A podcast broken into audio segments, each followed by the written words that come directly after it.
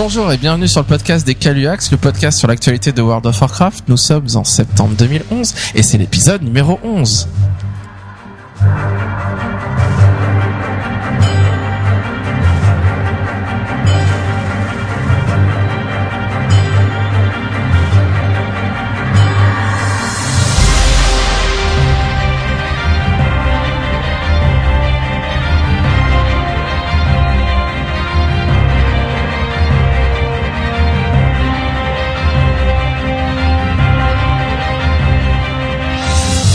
Bienvenue à vous au podcast des Caluax, Yuri, Macraken, Charis, Caspip, les habitués quoi.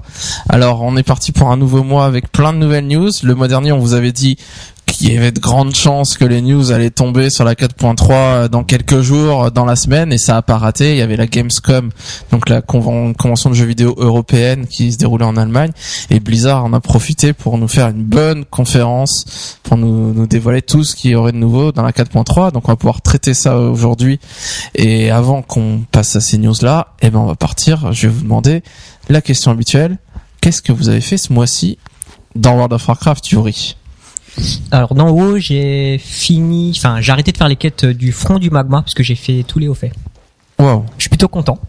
T'as acheté tous les petits trucs inutiles. Ouais, même euh, le petit familier là, je l'ai eu. euh, enfin, le petit sac en échange des marques. Est-ce que t'as acheté les trucs qui coûtent 2000 PO et qui coûtent super cher Ouais, et- servent à rien, mais Ouais, moi j'ai vu ça et tout de suite je me suis dit ok c'est pas pour moi quoi. J'ai tenté de lui faire acheter. Je dis regarde, tu peux acheter un siège champignon. C'est génial. ouais, j'ai plus d'argent. Donc ça veut dire qu'à partir de maintenant, tous les farmers devraient avoir fini le contenu euh, Il des y a beaucoup de moins de feu monde au et- fond du magma. Euh, Il y a beaucoup moins de PVP sur notre serveur en tout Ouais. cas. Ouais. Ouais, Ah, tu je peux y aller peut-être faire un tour, tranquille. là. Autre chose ce Ah, mois-ci sur WoW, Yuri, une petite Sur- réputation? Non, non. Non, c'est fini la réputation. Non, bah en fait, euh, je j'espère faire euh, la balance des sables, mais euh, j'essaie de vous convaincre. ah oui, faut arrive. mais c'est un peu difficile. Ouais, c'est un peu saoulant. Donc voilà. Ok. Euh, Casse-pipe, qu'est-ce que t'as fait ce mois-ci sur World of Warcraft? Ah oui, t'étais en vacances donc t'as pu jouer. Bah oui, voilà. Sauf que le lendemain, euh, je me suis remis comme un porc euh, à reroll euh, un petit chaman parce que j'ai envie de tester la dernière classe heal que j'ai jamais encore joué, de cher chaman. Voilà. D'accord, donc un reroll shaman et je t'ai vu sur ton voleur aussi. Ouais, et ça c'est un petit délire. euh, Un petit délire perso de monter tous des pour, euh, voleurs. non, pour avoir une classe un peu plus euh, PVP fun euh, pour euh, jouer avec mon frère, mais classe de ganker. voilà. Macraken, qu'est-ce que tu fais ce mois-ci sur World of Warcraft Alors, À part miner. On le sait que t'as miné. oui, j'ai fait du minage comme d'hab, hein, parce que j'essaie quand même d'avoir le haut fait des, je sais plus combien de, de minage.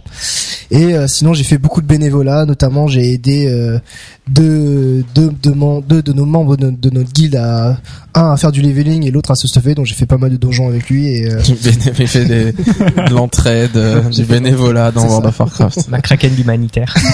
Ouais, on peut peut-être créer un titre. hein. Comme ça, on pourra dire que notre guilde est entraide. euh, ce sera Ouais. McCracken, quoi. non non de trop pas parce que là c'est bon. à un moment donné, faut, faut arrêter là. Donc voilà, j'ai fait euh, quand même juste ça et c'était cool. D'accord. Euh, Charis, ce que tu fais ce mois-ci Écoute, apparemment c'est le mois des rerolls, donc euh, j'ai testé Worgen parce que j'avais pas encore testé. Ce qui est très très sympa, enfin la zone de départ vraiment, euh, voilà, c'est c'est vachement bien, vachement sympa. Euh, et puis comme sur le Worgen, euh, j'ai commencé à faire herboriste, j'ai pris goût à l'herboristerie, À la et cueillette. à la cueillette. j'ai surkiffé être là, me promener et tout. Donc du coup j'ai euh, j'ai monté, enfin je commence à monter un druide euh, dans la horde parce que quand même faut pas exagérer, Donc, un tauren. un peu, ça va, mais pas trop dans l'alliance non Donc un tauren druide, un herboriste, druide, spécialisé voilà, qui, qui est spécialisé euh, travail et farming euh, de, Donc de t'as plantes. bien choisi tauren druide pour euh, la monture volante rapide, pour pouvoir Bah farmer oui, les plantes enfin, et euh, la, les taurens qui ont une rapidité, enfin une plus grande rapidité à cueillir les plantes. Bah ouais, et puis même Juste pour ça. euh, même bas level, c'est sympa, tu te transformes assez rapidement et puis tu te balades euh, dans les zones, tu cueilles, enfin voilà. Hmm. j'aime bien, c'est détendant. Ouais. Pour ma part, bah, comme euh, avec Charis on joue ensemble, euh, moi aussi j'ai monté un Worgen, donc on a enfin terminé la zone de départ des Worgen qu'on devait faire depuis longtemps, qu'on n'avait jamais trouvé le temps de le faire. Et c'est vraiment s'il y a des gens de la Horde qui n'ont pas fait de de Worgen jusqu'au bout, jusqu'à la fin de la zone, n'est-ce pas, messieurs Ça vaut vraiment le coup de le faire parce que on se rend vraiment, je trouve, plus compte du phasing de terrain dans la zone Worgen que dans la zone Gobelin. Dans la zone Gobelin, bah oui, il y a du phasing de terrain, mais ça se voit pas trop. La zone Worgen, elle change tellement euh, dès le début. euh, voilà, on se retrouve dans une cave, euh, on est en plein milieu de la, de la prairie et on revient. Il y a eu le cataclysme et il y a de l'eau tout autour. euh. Enfin, c'est c'est vraiment très surprenant et c'est euh, c'est vraiment épique. Euh, voilà, euh, comme quoi on aime bien l'alliance quand même chez les Caluax. euh, j'ai monté un alchimiste 525. Ouais, incroyable. J'ai fait ça en quelques heures. C'était, j'ai farmé des plantes avec euh, mon main Gorger et j'ai monté alchimiste pour pouvoir me faire des dizaines de flacons et avoir toujours des flacons à utiliser en héroïque pour aller plus vite. Enfin, l'objectif premier, c'est pas ça, parce que tu dis toujours qu'il y aura les hauts faits de, de compte et que... euh, Ouais, le jour où il y a Léophèle, Léo- voilà, j'hésitais à abandonner ma calligraphie, qui est le métier que je trouve qui ne sert à rien. Enfin, c'est à haut niveau, euh, à part faire des glyphes. Arnaquer les gens. Ouais, arnaquer les gens en vendant des glyphes 500 PO parce qu'elles sont rares. euh, bon voilà. À part ça, euh, c'est pas euh, très passionnant comme métier. Et je me suis dit qu'il fallait pas que j'abandonne parce que le jour où il y aurait des Ophélie au compte, il faudra avoir un, un un personnage ayant monté chaque métier. Ben je devrais monter un calligraphe juste pour le haut fait. Donc ça valait pas le coup. Donc du coup, c'est un de mes rerolls qui est devenu alchimiste. Euh, voilà. Sinon du côté de notre guilde, eh ben on a enfin avancé en raid. Le mois dernier, on n'avait pas avancé. Je crois qu'on n'avait même pas mentionné où est-ce qu'on en était. On, avait tout, on était toujours sur Shanox dans les terres de feu. Et ce mois-ci, on a tombé Bettilac et Riolite, ce qui a été très facile, Mm. n'est-ce pas Euh, Une soirée où on avait euh, lu la strat, on a tombé Bettilac, et après on s'est dit bon, bah, on va tester Riolite, et puis on l'a tombé dans la foulée. Donc, euh, même soir.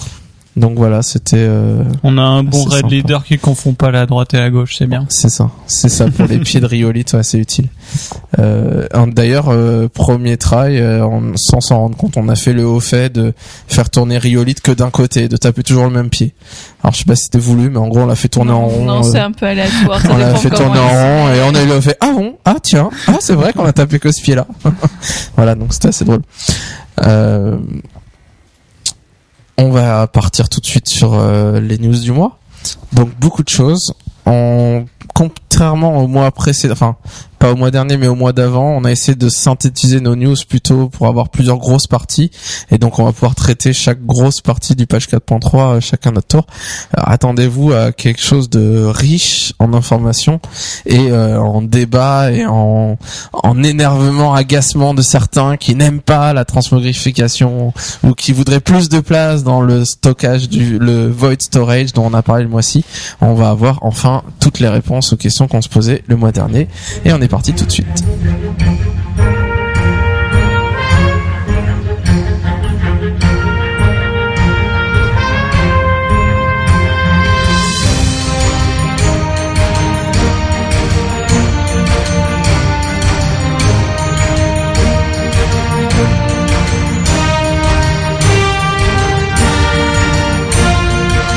Mais avant de parler de la 4.3, on va parler d'un café des devs qui a été euh, publié quelque chose comme deux jours après euh, qu'on sorte notre podcast euh, le mois dernier. Donc le mois dernier, on vous a parlé en thème du mois du tanking, et deux jours après, les développeurs euh, publient un gros gros article sur la menace, le tanking, tout ce qu'ils veulent changer, pourquoi ils veulent complètement transformer le tanking à la 4.3, pourquoi ça sera complètement différent. Ils ont eu entendu ta rubrique, ils ont fait on va tout changer. Ah, ils se sont dit non, c'est comme ça le tanking actuellement dans World of Warcraft. Non, ça va pas du tout. Un truc de glandeur, bon, on Un truc de grandeur. Exactement. Et du coup, on va avoir du boulot nous les tanks maintenant. Alors. De quoi, de quoi ils ont parlé? En gros, le- leur article s'appelle le crépuscule de la menace. Donc, ce qui veut bien dire ce que ça veut dire. Alors que euh, la, la menace, donc l'agro euh, dont on a parlé le mois dernier, était un mécanisme toujours central au niveau du tanking. Les développeurs ont fait part de leur volonté de de supprimer cette menace ou au moins que que ça reste toujours une mécanique de jeu mais qui reste en arrière-plan et qui soit pas aussi fondamentale dans la manière de tanker. Euh, donc ils ont vraiment changé d'avis, ils sont de position, ils ont fait un, tour à 180 degrés. Euh, ils ont été à l'opposé de ce qu'ils ont toujours dit et de ce qu'ils ont toujours fait. Et euh, en gros, leur euh, leur idée vient de du, de la remarque enfin que plusieurs joueurs ont et même que eux avaient l'impression que finalement euh, l'agro c'était quelque chose la, donc la menace c'était quelque chose qui qui bridait les DPS d'une certaine manière. Donc il fallait on faisait du DPS mais il fallait pas dépasser la menace que le tank générait. Et ils se sont dit que c'était pas très marrant pour un DPS de se sentir limité par l'agro généré. Et donc c'était d'autant moins marrant, d'autant moins amusant à jouer que de vouloir monter en DPS, avoir des gros chiffres, des gros chiffres, et puis à un moment être bloqué et devoir intégrer dans son cycle des capacités qui diminueraient notre aggro. Donc je pense par exemple à la feinte du voleur ou à l'invisibilité des mages ou à voilà ces, ces techniques-là qui permettent de diminuer la menace. Alors moi personnellement, euh, je trouvais ça justement un peu stratégique de de mesurer son aggro à l'époque Burning Crusade ou Vanilla où on avait euh, Omen ou euh, les les les add-ons de mesure de menace justement il fallait arriver à être le plus près du tank mais sans jamais le dépasser. Donc c'était intéressant justement d'avoir géré ça. Là Blizzard dit que ça les intéresse pas qu'on ait à faire ça qu'ils aimeraient qu'on se focalise plus que les DPS se focalisent plus justement sur la, la gestion de le la distribution des dégâts. Euh, ils ont dit aussi que quelque chose dont on avait parlé plusieurs fois, qu'ils ne voulaient pas complexifier encore plus l'interface utilisateur. Donc euh, ils nous ont parlé, on en avait parlé plusieurs fois qu'ils voulaient intégrer qu'une des prochaines modifications qu'ils feraient, c'était d'intégrer un add-on de qui montrerait la l'agro, Gestion de menace. voilà la gestion de menaces, quelque chose qui ressemblerait peut-être à Omen ou peut-être que ce serait quelque chose complètement différent, mais qu'on voit quelque chose un peu plus euh, les la distance où on est par rapport à, au tank qui qui a, qui qui tient l'agro. Et donc ils ont dit que finalement ils veulent pas euh, compliquer, compliquer l'interface et ils ont pas envie de rajouter ce truc-là. Alors pour autant, la menace va pas disparaître. La menace va toujours rester là. Ça sera toujours un mécanisme de jeu qui permet de déterminer quel euh, quel personnage le boss attaque. Si une classe DPS, disons un chasseur, euh, pull le premier, lance une flèche normale, donc le boss se tournera toujours vers lui et le tank devra reprendre l'agro, donc l'agro existe toujours. Par contre, ils veulent que une fois qu'on est dans le combat, qu'on est rentré dedans, euh, que en gros le, le tank n'ait plus à avoir une un besoin de générer de la menace parce qu'il en générera énormément naturellement et les DPS n'arriveront jamais en théorie à le rattraper. Même en instance pick-up où un tank serait euh, pas stuffé du tout alors que des DPS seraient très très très stuffés, euh, ils aimeraient que le tank ne, ne puisse tenir la grosse sans trop de difficultés. Alors, qu'est-ce que ça veut dire concrètement? Qu'est-ce qu'ils veulent changer? Alors, ils, ils ont changé quelque chose déjà que vous avez sûrement vu sur les serveurs qui, qui a fait le, le biais d'un hotfix, je crois, où euh, ils ont décidé que le- les tanks avant généraient 300% d'aggro par rapport aux classes euh, DPS, donc trois fois plus, et que maintenant ça serait pas trois fois, mais ça serait cinq fois. Donc du jour au lendemain, les tanks se sont vus euh, générer cinq fois plus d'aggro, ce qui a fait vraiment une énorme différence. Alors qu'avant on avait des fois les, je crois que les guerriers euh, DPS avaient pas trop de techniques pour baisser leur aggro et du coup généraient beaucoup d'aggro en multi-cible notamment et donc c'était un peu euh, si on n'avait pas un tank qui arrivait à générer beaucoup d'aggro, les, les, les guerriers les guerriers DPS prenaient l'aggro facilement. Là avec cette modification, euh, ce n'est plus le cas du tout. Et, euh, ce qu'ils veulent rajouter aussi, et là ce sera la 4.3 a priori, s'ils vont jusqu'au bout de leur idée, c'est ils veulent que le du coup le tank puisqu'ils n'ont plus à gérer leur aggro et à, à devoir se focaliser pour bien générer de la menace, ils, ils auront une gestion active de la mitigation des dégâts. Euh, Qu'est-ce que ça veut dire? Ça veut dire ils veulent que les tanks aient une gestion active de leur cycle, euh, leur cycle DPS ou de leur gestion des ressources pour euh, maximiser leur capacité à survivre.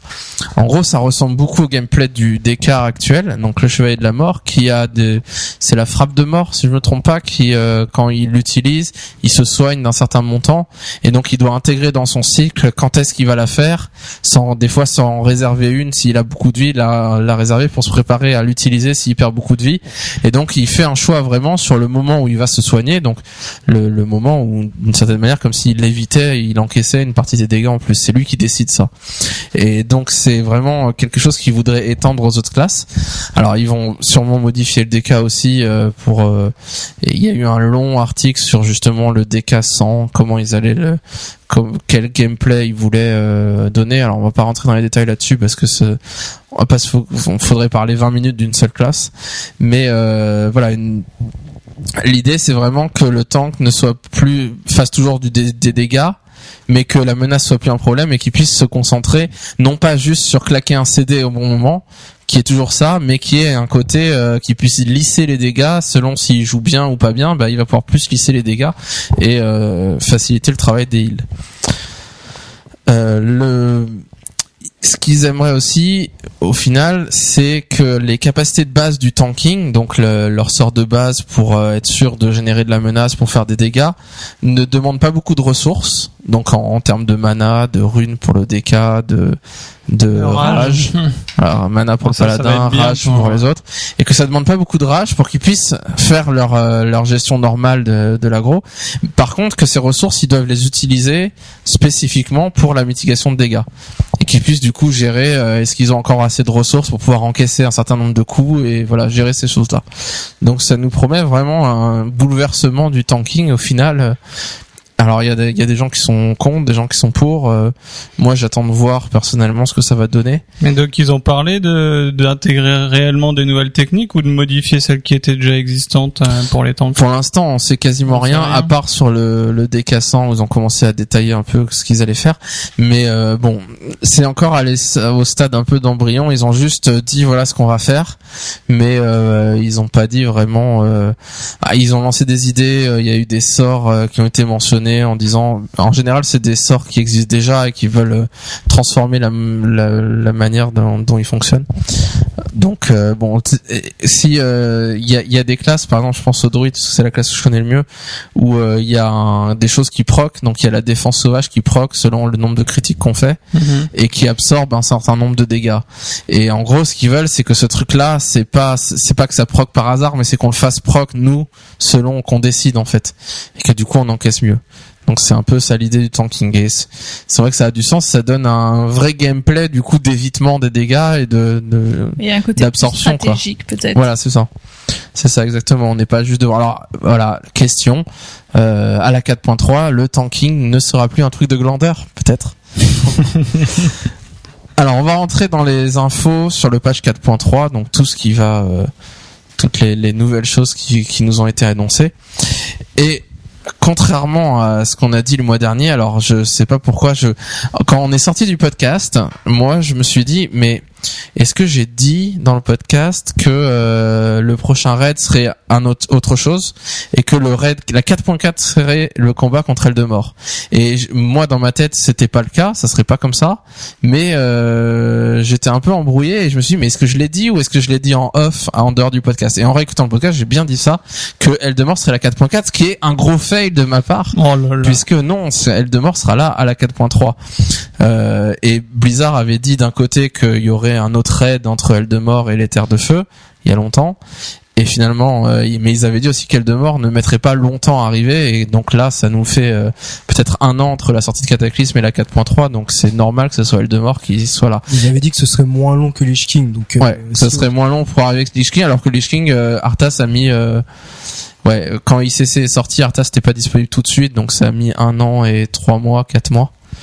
Donc là, euh, bon, un an, c'est vrai que c'est un peu plus court. Alors, qu'est-ce qui va se passer dans le combat contre Eldemort? En quoi ça va consister le raid contre Eldemort, McCracken? Mais alors déjà pour commencer, apparemment ce sera un combat qui va durer que, enfin le, enfin notamment le raid contre El, le, pardon, le, le combat contre Eldemort sera l'un des plus longs qu'il y ait jamais eu contre un boss. Ouais. Euh, Alors Arthas, combien de temps ça durait On a regardé nous quand on l'a tué la première fois. J'en ai revu la vidéo, ça avait duré 12 minutes le combat. Donc ça veut dire que ce sera plus long que 12 minutes. c'est qui fait long, Ça va pas devenir trop long 15 Ouais. minutes, 20 minutes Enfin moi je sais quand quand ça dure trop longtemps, en général ça me ça me ça a tendance un peu. à Ça me- te stresse non ça me Bah, c'est trop ça la concentration. et- présager des soucis de mana. Moi, je Ouais. Après, c'est souci de mana et concentration parce que déjà quand on a un combat, quand t'es très concentré, c'est c'est dur et euh, là si c'est trop long encore. euh, Bah, ça À dépend moins après comment ça va se passer. Comme tu vas nous expliquer, il y aura plusieurs phases, à moins qu'il considère qu'il il fait la somme des trois phases et que la somme des trois phases, finalement, bah oui, ça fera plus de 12 minutes. Moi, c'est ce que j'avais des compris, euh. où on pourra Ah, régénérer. c'est un combat épique, mais comme c'est en plusieurs phases, bon. C'est Oui, ça donc, que euh, j'avais compris moi. comme euh, comme tu l'as dit, euh, donc le combat contre Eldemort se fera en plusieurs phases et donc euh, à chaque fin de phase il y aura des loots. Notre, euh, oui c'est ça des loots. Euh, la taille du raid donc euh, du de d'Eldemort se- sera aussi grand que celui de Terre de Feu. Euh, le combat Donc a priori, il y aura quand même d'autres boss que Eldemort. Ils ont rien dit là-dessus, je crois, mais non, pas trop. Priori, il y aura des boss. Bah j'imagine. Enfin, ce On serait pas d'avoir qui, juste un raid mais- que contre Eldemort quoi. Ça ferait un peu, ça ferait un peu bête quoi. Et euh, il y a donc le combat qui commencera apparemment au, alors que je dise pas de bêtises, le temple du repos de verre, Ouais. du repos du verre, Qui se trouve où? euh, Qui se trouve euh, dans la désolation des dragons. C'est en bien, kraken. tu connais bien ta géographie. c'est bien. J'ai revu juste avant qu'on vienne de venir. Et euh, du coup, euh, bah c'est quand même, enfin, enfin, on, en- on en parlait un peu avant. euh, c'est quand même cool de commencer le, le combat là-bas parce que c'est, euh, comme je sais plus qui disait ça, mais c'est là où il y a un peu tous les dragons. euh, Ouais, symboliquement, c'est un lieu important. Il y a Alex Raza qui est tout en haut, en théorie. Ouais. Puis on l'avait un peu délaissé depuis le cataclysme Norfand, donc Ouais. c'est un petit retour. euh, Ouais, c'est vrai que le, quand on va au Norfand actuellement, on a l'impression qu'il n'y a pas eu le cataclysme là-bas. hein. Il s'est Ouais. rien passé. hein. Et du coup, euh, le fait de revenir là, ça montre euh, le côté, euh, bah oui, le cataclysme, il a été mondial, quoi. Euh, et donc, euh, euh, apparemment, on aura un combat qui sera euh, sur le dos d'Eldemort. Euh, Une qui- des phases. Une des phases, oui, qui sera sur le dos d'Eldemort et donc il faudra le, le DPS à fond pour pouvoir le mettre au sol et terminer le combat. euh. Un coup d'acupuncture sur son dos. Tin, tin. Tiens. Et, Ça va euh, être chaud parce que quand on sera 25 sur le dos d'Eldemort. À 25. Ah, il est énorme. Oh, il y en aura Eldemort. cinq. qui tomberont dans le vide, c'est pas enfin, grave. tu vois, il faut que ça soit fait. Bah, je sais pas comment ils vont faire. Du coup, ça va être. Ah, ça va ressembler à la canonnière euh, de ICC finalement. J'espère qu'il fera des Ouais. loopings. Ouais, alors le, la phase 2 où il est, la phase 2 où on est sur son dos, c'est ça, en théorie, ils ont dit que ça se passait au Maelstrom et donc il serait en train de voler autour du Maelstrom donc euh, ça va être assez classe euh. enfin c'est une zone qui est superbe quoi, la zone du Maelstrom à laquelle on on passe deux trois fois en faisant les quêtes qu'on voit dans les cinématiques mais c'est tout et euh, donc euh, être là-dedans, moi j'ai hâte de voir euh, est-ce que quand on le met au sol, il va tomber dans le Maelstrom et qu'on va le finir dans les tréfonds euh, C'est possible, Ah, probable. c'est Ou est-ce qu'il va tomber sur un bout de terre à côté du Maelstrom Bon, on sait pas, on verra bien à quoi ça ressemble. bah, ce serait plus classe de terminer euh, dans les tréfonds quoi. Enfin, c'est vraiment la chute un peu. quoi. Ouais, ça s'annonce Ouais. quoi. Ouais. En tout cas. Et euh, donc euh, concernant euh, la, le, donc le patch 4.3, il y aura euh, trois nouvelles instances à 5 joueurs, euh, dont une euh, celle des grottes du temps, euh, ce qui permettra de de de- d'amener euh, le, le euh, ce qui a précédé d'abord le combat jusqu'à Eldemort en fait. Ouais, Et, donc euh, on- ça va construire un peu l'histoire autour Ouais. de. Il y a quoi en raid, fait dans- Ouais, ce sera peut-être l'époque où euh, Eldemort était euh, encore euh, bon ou quelque chose comme ça? Ouais, ouais, on sait pas du tout. euh, Enfin, Il y a plein de gens qui spéculent, qui parlent de la guerre des anciens, qui parlent de cette période-là, que moi Euh, personnellement je connais pas très bien dans l'histoire. euh, Enfin, je- on connaît vaguement, mais on n'a pas beaucoup d'éléments là-dessus. En tout cas, moi j'ai toujours bien aimé les grottes du temps. Ça leur Ouais. laissait toujours plus de liberté pour sortir un peu des schémas classiques. Ouais.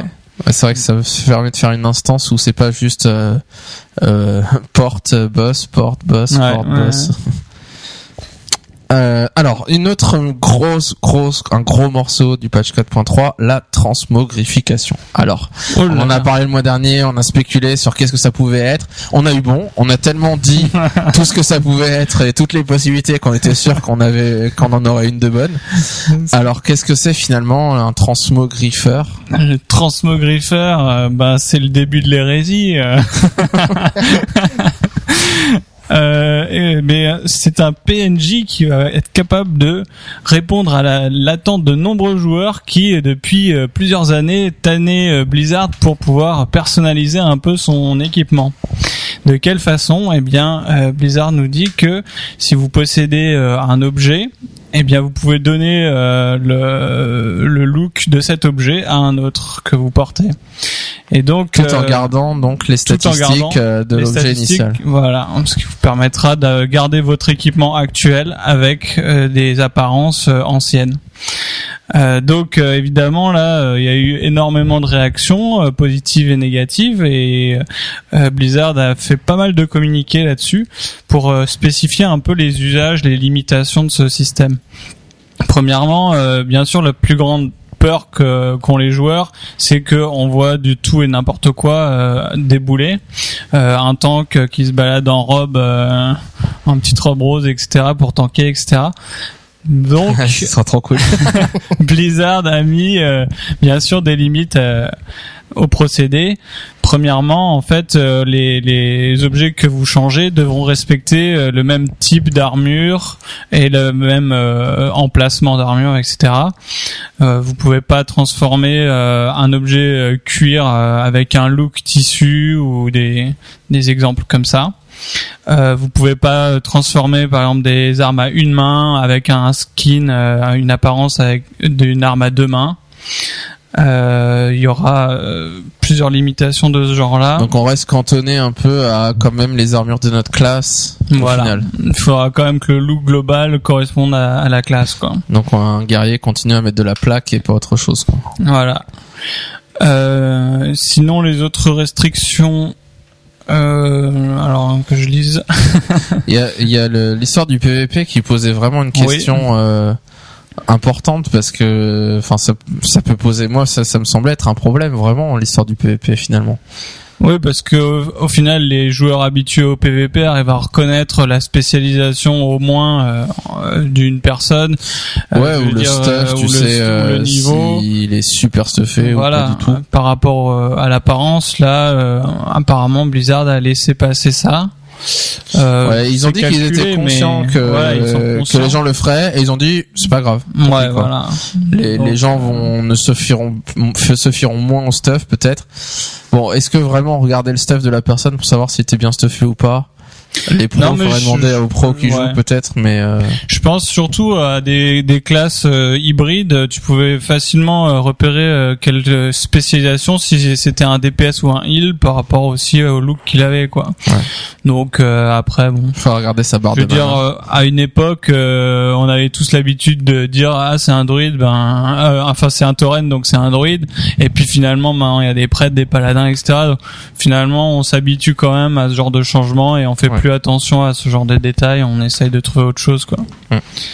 Euh, donc les bonnes choses que qu'on a appris, c'est que à part ce genre de restrictions là, on aura une, quand même une grande liberté, à savoir que euh, on pourra prendre le look euh, de, de tous les types d'armure euh, euh, vertes, euh, même euh, apparemment les objets gris, etc. Que même euh, on pourra les les mettre sur nos euh, objets héritage aussi. Euh, Ça c'est cool. Ouais. Parce que moi ça m'agaçait de faire un reroll et de garder le même stuff d'armure du niveau 1 au niveau 80. Et donc le fait de surtout quand, quand l'armure nous plaît pas spécialement Oui, et, ça, il y a des armures qui sont pas c'est un peu jolies. frustrant d'avoir toujours le même skin quoi. Euh, Il y avait aussi euh, un message par rapport euh, à certaines pièces d'armure qui ont disparu du jeu ou que les joueurs ne peuvent pas récupérer. Par exemple, on pense euh, l'exemple qui a été cité, c'était les armures euh, de DK du départ qu'on qu'on vous donne, qui sont assez stylées, moi je trouve, hein. et euh, qu'on pourra récupérer finalement. que moi j'ai gardé avec mon DK dans la banque, Ah ouais dans ma banque. bah ouais, j'ai trouvé super classe cette armure donc je me suis dit je la garde, on sait jamais. Et donc euh, apparemment euh, Blizzard va les euh, les rendre disponibles pour la plupart à travers des vendeurs à, à la foire de Sombre Lune dont on parlera plus tard. Et euh, voilà donc euh, on pourra euh, bien sûr choisir dans toutes les panoplies qui, qui qui rentrent dans les exigences. Et Ouais. à savoir par contre que les objets gardent le look tant que vous les portez sur vous. Si vous les mettez à la hache, ils, en, ils, ils perdent le gagnent look. leur voilà, ils gardent leur aspect initial. Euh. Ah on oui. peut pas vendre un skin au final. Voilà, finalement. ça. Pas vendre un- ou tromper les ob- les gens sur le skin. euh. Pareil pour la poste en fait, c'est-à-dire vous pourrez pas envoyer des skins de haut niveau à vos rerolls euh, si vous avez pas, si votre reroll n'a pas le skin sur lui. Alors ça, du coup, ça, ça veut dire que finalement notre reroll qui sera avec des objets d'héritage, on pourra changer le skin de nos objets d'héritage, mais il faudra que le reroll possède l'objet qu'on va Tout à utiliser fait. finalement. Tout à fait. Puisqu'on peut pas euh, changer le skin avec notre main, l'envoyer, là le skin disparaîtra. Hmm.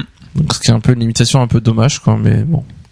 Bon après tout, si, si on veut le skin T2 de la classe euh, chaman ou n'importe quoi, bah, il faudra bien que le, le personnage concerné ait l'objet quoi.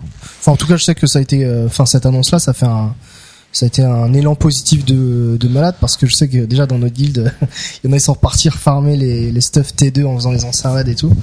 Ouais. Du coup, j'imagine qu'il y en a plein qui ont dû faire. Ouais, et en même temps, il y a plein de gens qui Bah, sont un peu y a- Il y, écœurés en a par. plein qui euh, adorent, il y en a plein qui détestent, quoi. Ouais. Enfin, je trouve que c'est assez tranché les ouais, avis du coup. c'est soit l'un euh, soit l'autre. Il y en a qui sont super motivés parce qu'en effet, euh, bah, déjà, ça permet de refaire revivre d'anciens, euh, d'anciens skins qu'on appréciait et qu'on peut plus mettre parce qu'on peut pas les tanker avec son T2. Euh, et, euh, et puis il y a le côté aussi euh, créatif qui va être sympa, quoi. Ouais, qui moi j'ai hâte de voir justement. MMO, donc c'est un peu ça Mhm. aussi euh, qui veulent euh, qui, qui veulent recréer. J'ai hâte de voir justement le euh, l'aspect créatif que les joueurs vont avoir, les les modèles qui vont émerger, parce que tout le monde va tester un peu des choses avec des objets verts, avec des trucs vieux, avec des objets qui tombent à des endroits spécifiques, et au fur et à mesure, il y a des sortes de de, de modèles types qui vont émerger, genre euh, je sais pas moi, un chaman avec telle armure, c'est super classe, et du coup, euh, bah on en verra plein. Et puis des fois, ça sera peut-être des combinaisons euh, de, je sais pas moi, les épaulettes du T2 chaman avec euh, le, le torse du T8, avec euh, tel objet vert euh, qui, qui comme arme, etc. Et qui va faire une sorte de, de standard que les gens vont apprécier celui-là. Et du coup, ça va se reproduire où les gens vont faire des vidéos où imaginez euh, Leroy Jenkins à l'époque qui a son stuff, qui devient une star, qui fait le buzz, et tout le monde s'amuse à du coup à avoir exactement la même armure que lui. Il va y avoir des modes, Voilà, il va y avoir, il va y avoir clairement des modes quoi. des modes vestimentaires, y des des modes d'armure. défilés euh, dans les Des villes. défilés Ouais. hors Non mais justement ça ça peut euh, engendrer des choses comme ça donc je suis curieux de de voir ça ou même des des vidéos des machinima qui font le buzz avec des personnages avec des tenues bien spécifiques où les gens vont copier ça quoi. Et donc ça va être un peu marrant. Bon alors par contre, il y a pas mal de gens qui sont pas très contents de ce changement. Pourquoi? Bah, les puristes euh, disent que, enfin, si déjà euh, euh, on avait farmé un stuff et qu'on a été ra- euh, un des seuls à l'avoir, maintenant euh, tout le monde va commencer à le farmer juste euh, pour pouvoir l'utiliser. Donc bon, ça enlève un peu la Ouais.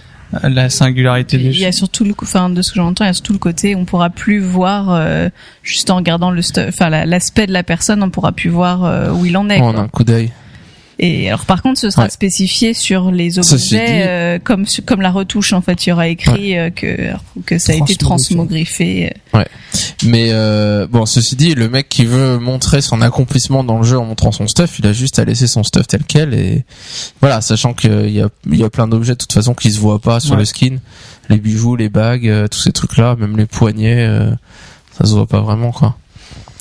Alors d'autres bon. petites infos aussi que j'ai oublié de citer, c'est que pour nos amis euh, chasseurs, euh, les armes euh, de à distance seront par contre interchangeables. C'est-à-dire apparemment actuellement ils laissent euh, un fusil avoir un look de d'arc ou vice versa. Et euh, Ce qui est utile, je crois, je crois que les nains, ils ont une spécialisation fusil. Ouais, ouais, Et du coup, ils ont intérêt à avoir un fusil et pas un arc. Et donc là, ils pourront avoir un fusil avec les, la caractéristique augmentée, Mm. mais avoir un skin dark. Donc, euh, ce qui est pas mal, quoi. J'avais lu aussi que euh, si, euh, par rapport aux emplacements des armes, vous savez, il y a des armes qui se portent sur le côté, d'autres dans le dos, etc. Si vous copiez le, le skin, vous copiez l'emplacement aussi de cette arme. Donc, si vous avez des armes euh, qui s'affichent dans le dos, euh, en skin, ben elles s'afficheront dans votre dos, même si votre arme actuelle euh, s'affichait sur le côté. Il y avait quelques joueurs qui trouvaient ça plus cool. Ah ouais. Ce petit Ouais, genre, mais de euh, toute façon, je crois pas qu'ils soient capables de le mettre sur le côté. Enfin, dans le sens où si si c'est une arme qui se, si le skin se porte dans le dos, ils pouvaient pas l'afficher sur le côté. oui, ça De toute aussi, façon, donc ouais. au final, ils étaient obligés. C'est une contrainte qu'ils ont. Ouais, mais Finalement. vous pouvez jouer là-dessus si vous préférez Ouais. Ce genre de style. D'accord. Euh, Ça vous plaît la transmogrification? Vous faites partie des gens qui trouvent ça génial ou? Moi, je m'en fiche. Macaque, il Moi, je suis pressé de l'essayer, euh, Pressé mais, d'essayer. mais ça va m'horripiler de voir certains euh, faire ce qu'ils vont faire. Donc, des gens avec des tenues euh, sadomaso ou je sais pas quoi, un peu euh, en Ouais, train de raider en dit, caleçon. euh. ils ont dit quand même que les certains items sont prohibés, genre les armes qui ont des looks de poisson, euh, des Ouais, choses comme ouais. ça. C'est vrai que le mec qui allait tanker avec au lieu d'avoir une grosse épée, d'avoir un poisson dans la main. euh. parce qu'ils savent qu'il y a des petits malins qui ont essayé de déformer le concept Ouais. au maximum. Voir ce que ça donne. hein. Je me demande si finalement euh, on va pas euh, euh, avec l'inflation du stuff. Tout le monde a des épaulettes de plus en plus énormes avec euh, des euh, des traits de lave dans tous les sens et des trucs Des qui des animations, des machins. Ouais, je Et je me demande dans quelle mesure on va pas, il va pas y avoir beaucoup de gens qui vont revenir à des choses très sobres au final. Bah, moi, alors des armures pense, à- euh. du type vanilla où finalement c'était très sobre, très simple et et c'est pas euh, et le personnage est pas deux fois plus gros que ce qu'il devrait être avec des des trucs euh, des des couleurs des couleurs d'enchantement de machin dans tous les sens quoi. Ouais, moi je pense que je reviendrai à un Ouais. style assez sobre. euh, Ouais, moi aussi C'est que je possible. peux, Au hein. moins je testerai quoi. Voir ce que ça donne d'avoir un côté un peu classe. Euh, Il y a, il y a, je crois qu'il y avait Blizzard, c'est à parler sur les. Il disait qu'actuellement on peut ne- cacher le casque et la cape, et il y a des joueurs qui demandent à cacher les épaulettes parce Mm. qu'ils aimeraient bien, voilà, justement plus de sobriété. Ils ont dit peut-être un jour ça viendra, mais pour l'instant c'est pas prévu. Et c'est vrai que euh, bah, on- là, on- si on veut euh, vraiment un truc plus sobre, on peut mettre des épaulettes très discrètes, très simples, et euh, Ouais. pour éviter d'avoir ces trucs énormes. Ou au contraire, prendre les épaulettes les plus grosses que Encore plus gros. Yuri, t'aimes bien sa transpogrification T'as hâte ou? Euh, bof, non. Enfin, Non, je, tu t'en je fiches. regarderai pour euh, tester, mais sinon. tu testeras, mais t'en as rien à faire. Enfin, je Charis ça maintenant, après. La fille, la mode, tout ça, trop bien? Ouais, mais je suis pas un bon exemple. non, mais bon, j'ai hâte de voir si ça va vraiment marcher, si ça va vraiment se lancer. Parce que j'imagine bien un petit effet de mode au début où tout le monde va aller euh, changer son armure et puis, mais après, euh, voilà, ça me paraît. Enfin, ça me paraît un peu épuisant de d'aller tout le temps chercher, regarder le skin du truc. euh. Moi, j'ai pas le réflexe de regarder les skins euh, quand il y a Ah, un moi, je truc passe qui mon tombe, temps. quoi. Dès qu'il y a un truc qui tombe, CTRL, hop, je clique, je regarde. Des trucs euh, sans maille, en plaque. que je- De toute Voilà. façon, je peux pas mettre, mais je regarde au cas où. Mais bon, après, je trouve ça sympa parce que par exemple, euh, la, la, la grosse ceinture qu'on a tous euh, en ce moment, euh, qui est énorme, euh, Qui sont de qui, plus en plus grosses. WWE. voilà, euh, qui, catch, est, qui part d'en dessous la poitrine et qui descend limite jusqu'en bas du pantalon. euh, Enfin voilà, qui est énorme. Bah, je l'ai trouvé super laide et j'étais contente la dernière fois d'avoir un autre simple. Bah, j'ai un autre look maintenant qui est une ceinture beaucoup plus simple et beaucoup Ouais. plus fine. Bon bah c'est plus joli quand même, euh, c'est un peu Ouais. plus harmonieux. Mais je trouve que ça va bien avec. Enfin là quand j'ai remonté du coup des des rerolls bas niveau, euh, il- enfin j'avais jamais fait trop gaffe le fait que là ils ont vachement euh, harmoniser le stuff qu'on ga- enfin au début euh, je sais pas si vous vous souvenez euh, les premiers persos qu'on monte euh, euh, enfin c'est pas du tout harmonieux je veux dire ouais, on a du- des hauts marrons avec du euh, patchwork. ouais c'était un patchwork de vert couleurs et des euh, brassards roses. et là, euh, j'étais assez surprise parce que finalement, quand on fait la- les suites de quêtes classiques, donc on gagne du stuff au fur et à mesure, et, et ce stuff qu'on gagne, enfin, euh, qui est un petit stuff euh, pas très élevé euh, au fur et à mesure, mais qui euh, qui reste harmonieux. Ouais, on est dans une remarqué, teinte euh, ouais. marron, on est dans une teinte, euh, tout d'un coup, bah ça Hmm. devient bleu, vert, enfin peu importe, mais mais en tout cas, c'est pas aussi euh, aussi le bazar qu'avant. Euh, et c'est vrai que bah, c'est assez agréable de pouvoir euh, être, euh, voilà, avoir une tenue qui est assez sympa. euh, C'est vrai. donc du coup, j'ai l'impression qu'ils voilà, ils, ils prennent cette idée-là qu'on peut aussi euh, garder sur après, Ouais. euh, d'être habillé d'une façon un peu plus classe. Mais bon, ça va être rigolo de voir en effet comment ça va être utilisé et si c'est utilisé vraiment longtemps ou si ça va passer. Ah, je pense que ça va durer. Moi, je crois le plus marrant, ça va être les tissus quand même, parce que ils pourront euh, mettre des trucs genre euh, le costard, euh, la Ouais. robe de mariée, Ouais. des choses comme ça. Il y a, Ah, enfin, le, c'est classe. Une prêtresse en robe de mariée. Ouais, euh, ouais, le, le- la tenue des pèlerins ou des Ouais. trucs comme ça Ouais, que tu gagnes euh, au ouais, foire et et on se faire plaisir. À la limite, C'est bien marrant. pour ça, je trouve ça quand même cool. Ouais. Ah, il est en Bah, Bah, costard, c'est bien. tous les tous les Ah, trucs qu'on gagne au fait, c'est vrai que les, les même Ah les, ouais, du coup, les ça va chapeaux, valoir, euh, euh, enfin, ça va être vachement plus intéressant d'avoir ces tenues qui servent à rien les qu'on trucs à jamais Pâques, avant. etc. qu'on gagne et qui qui servent à rien maintenant, qui sont qui pourrissent dans notre banque si on les a pas achetés. Ouais. Mais Ouais, c'est vrai. du coup, euh, bon. Tous les joueurs qui euh, ont envie de ressembler à des clowns et qui vont vouloir faire les combinaisons les plus improbables et qui n'ont pas encore fait les quêtes en outre-terre vont se faire plaisir.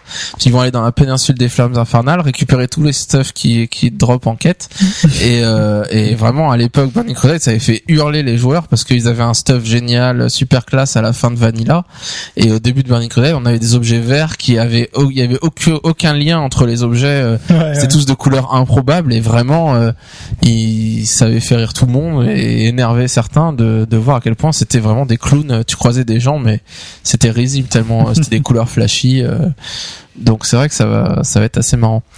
Euh, moi perso la transmogrification j'adore je rêvais de ça depuis des années. Euh, pourquoi? Parce que on fait un des raids, on gagne euh, notre nouveau set euh, T12, euh, T13 à la 4.3 et on est content, on a notre stuff T13, on le montre, euh, on est fier, etc. Et puis au bout de 2-3 mois, avoir exactement la même look, les mêmes épaulettes, les mêmes trucs, bah je pense que c'est ce moment-là où on se dira bon bah maintenant euh, que j'ai eu mon T13 pendant 3 mois que je le connais par cœur, bah je vais le changer et je vais prendre un truc plus vieux où je vais essayer de faire un skin différent. Et moi actuellement avec mon druide, je sais pas encore vraiment beaucoup de T12 c'est des c'est pas les j'ai pas les épaulettes j'ai pas le casque donc euh, j'ai toujours le T11 et ça fait euh, je sais pas 4 mois 5 mois que j'ai ce truc là et vraiment euh, si là je pouvais changer mes épaulettes ça me ferait énormément plaisir quoi. donc je pense que ça va être un outil moi j'imagine ça va être énormément utilisé. Quand un patch sortira qui aura le nouveau stuff il sera pas utilisé tout le monde mettra le nouveau sauf si on le déteste. Et puis au fur et à mesure des mois quand on sera habitué ben on reviendra à d'autres choses on changera quoi alors le deuxième, euh, le deuxième truc, deuxième point sur lequel on avait énormément spéculé le mois dernier, donc le ce PNJ qui s'appelle Void Storage.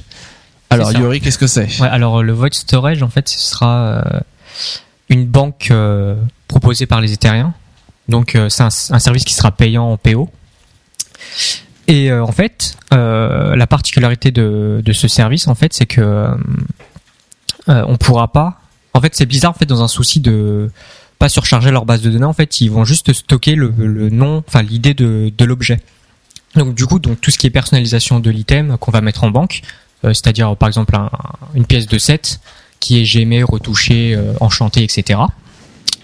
En fait, euh, ce sera perdu. Donc du coup, voilà, enfin, Donc on mettra Ouais, des objets pas qu'on veut garder. voilà. euh, Donc, c'est c'est pas comme c'est pas une deuxième banque de Voilà, ce sera pas une deuxième banque. Ça non, et fonctionnera puis, pas comme, vu que euh, c'est payant, euh, enfin, on paye à chaque fois qu'on Voilà. met ou qu'on retire des objets, Mm. si j'ai bien compris. Ouais, c'est ça. Donc du coup, c'est pas le lieu où tu vas mettre ton stuff actu... Enfin, si t'as deux stuff, euh, c'est pas là que tu vas Ouais, le c'est faire. pas là qu'on va- Sauf si tu joues jamais une spé. euh, mais- Oui, mais enfin, sinon c'est Enfin pas. si ça t'enlève les enchantes, les gemmes, donc euh, bon, C'est plutôt euh, l'endroit où tu mets des choses que tu utilises très très très. Bah, très ce sera, je pense, pour euh, les gens qui font de la transmogrification, euh, qui mettront leur, leur pièce de 7. euh, voilà quoi. Donc euh, aussi à noter qu'on peut pas mettre des objets euh, type consommables, genre euh, euh, ben, les compos, parce qu'en fait, je crois, enfin, je sais pas si euh, ils ont une idée pareille. Enfin, c'est, enfin, c'est pas, ouais, ils vont compte. limiter selon Ouais, l'ID euh, des objets, quoi. ouais, voilà. En gros. Donc euh, c'est pour ça.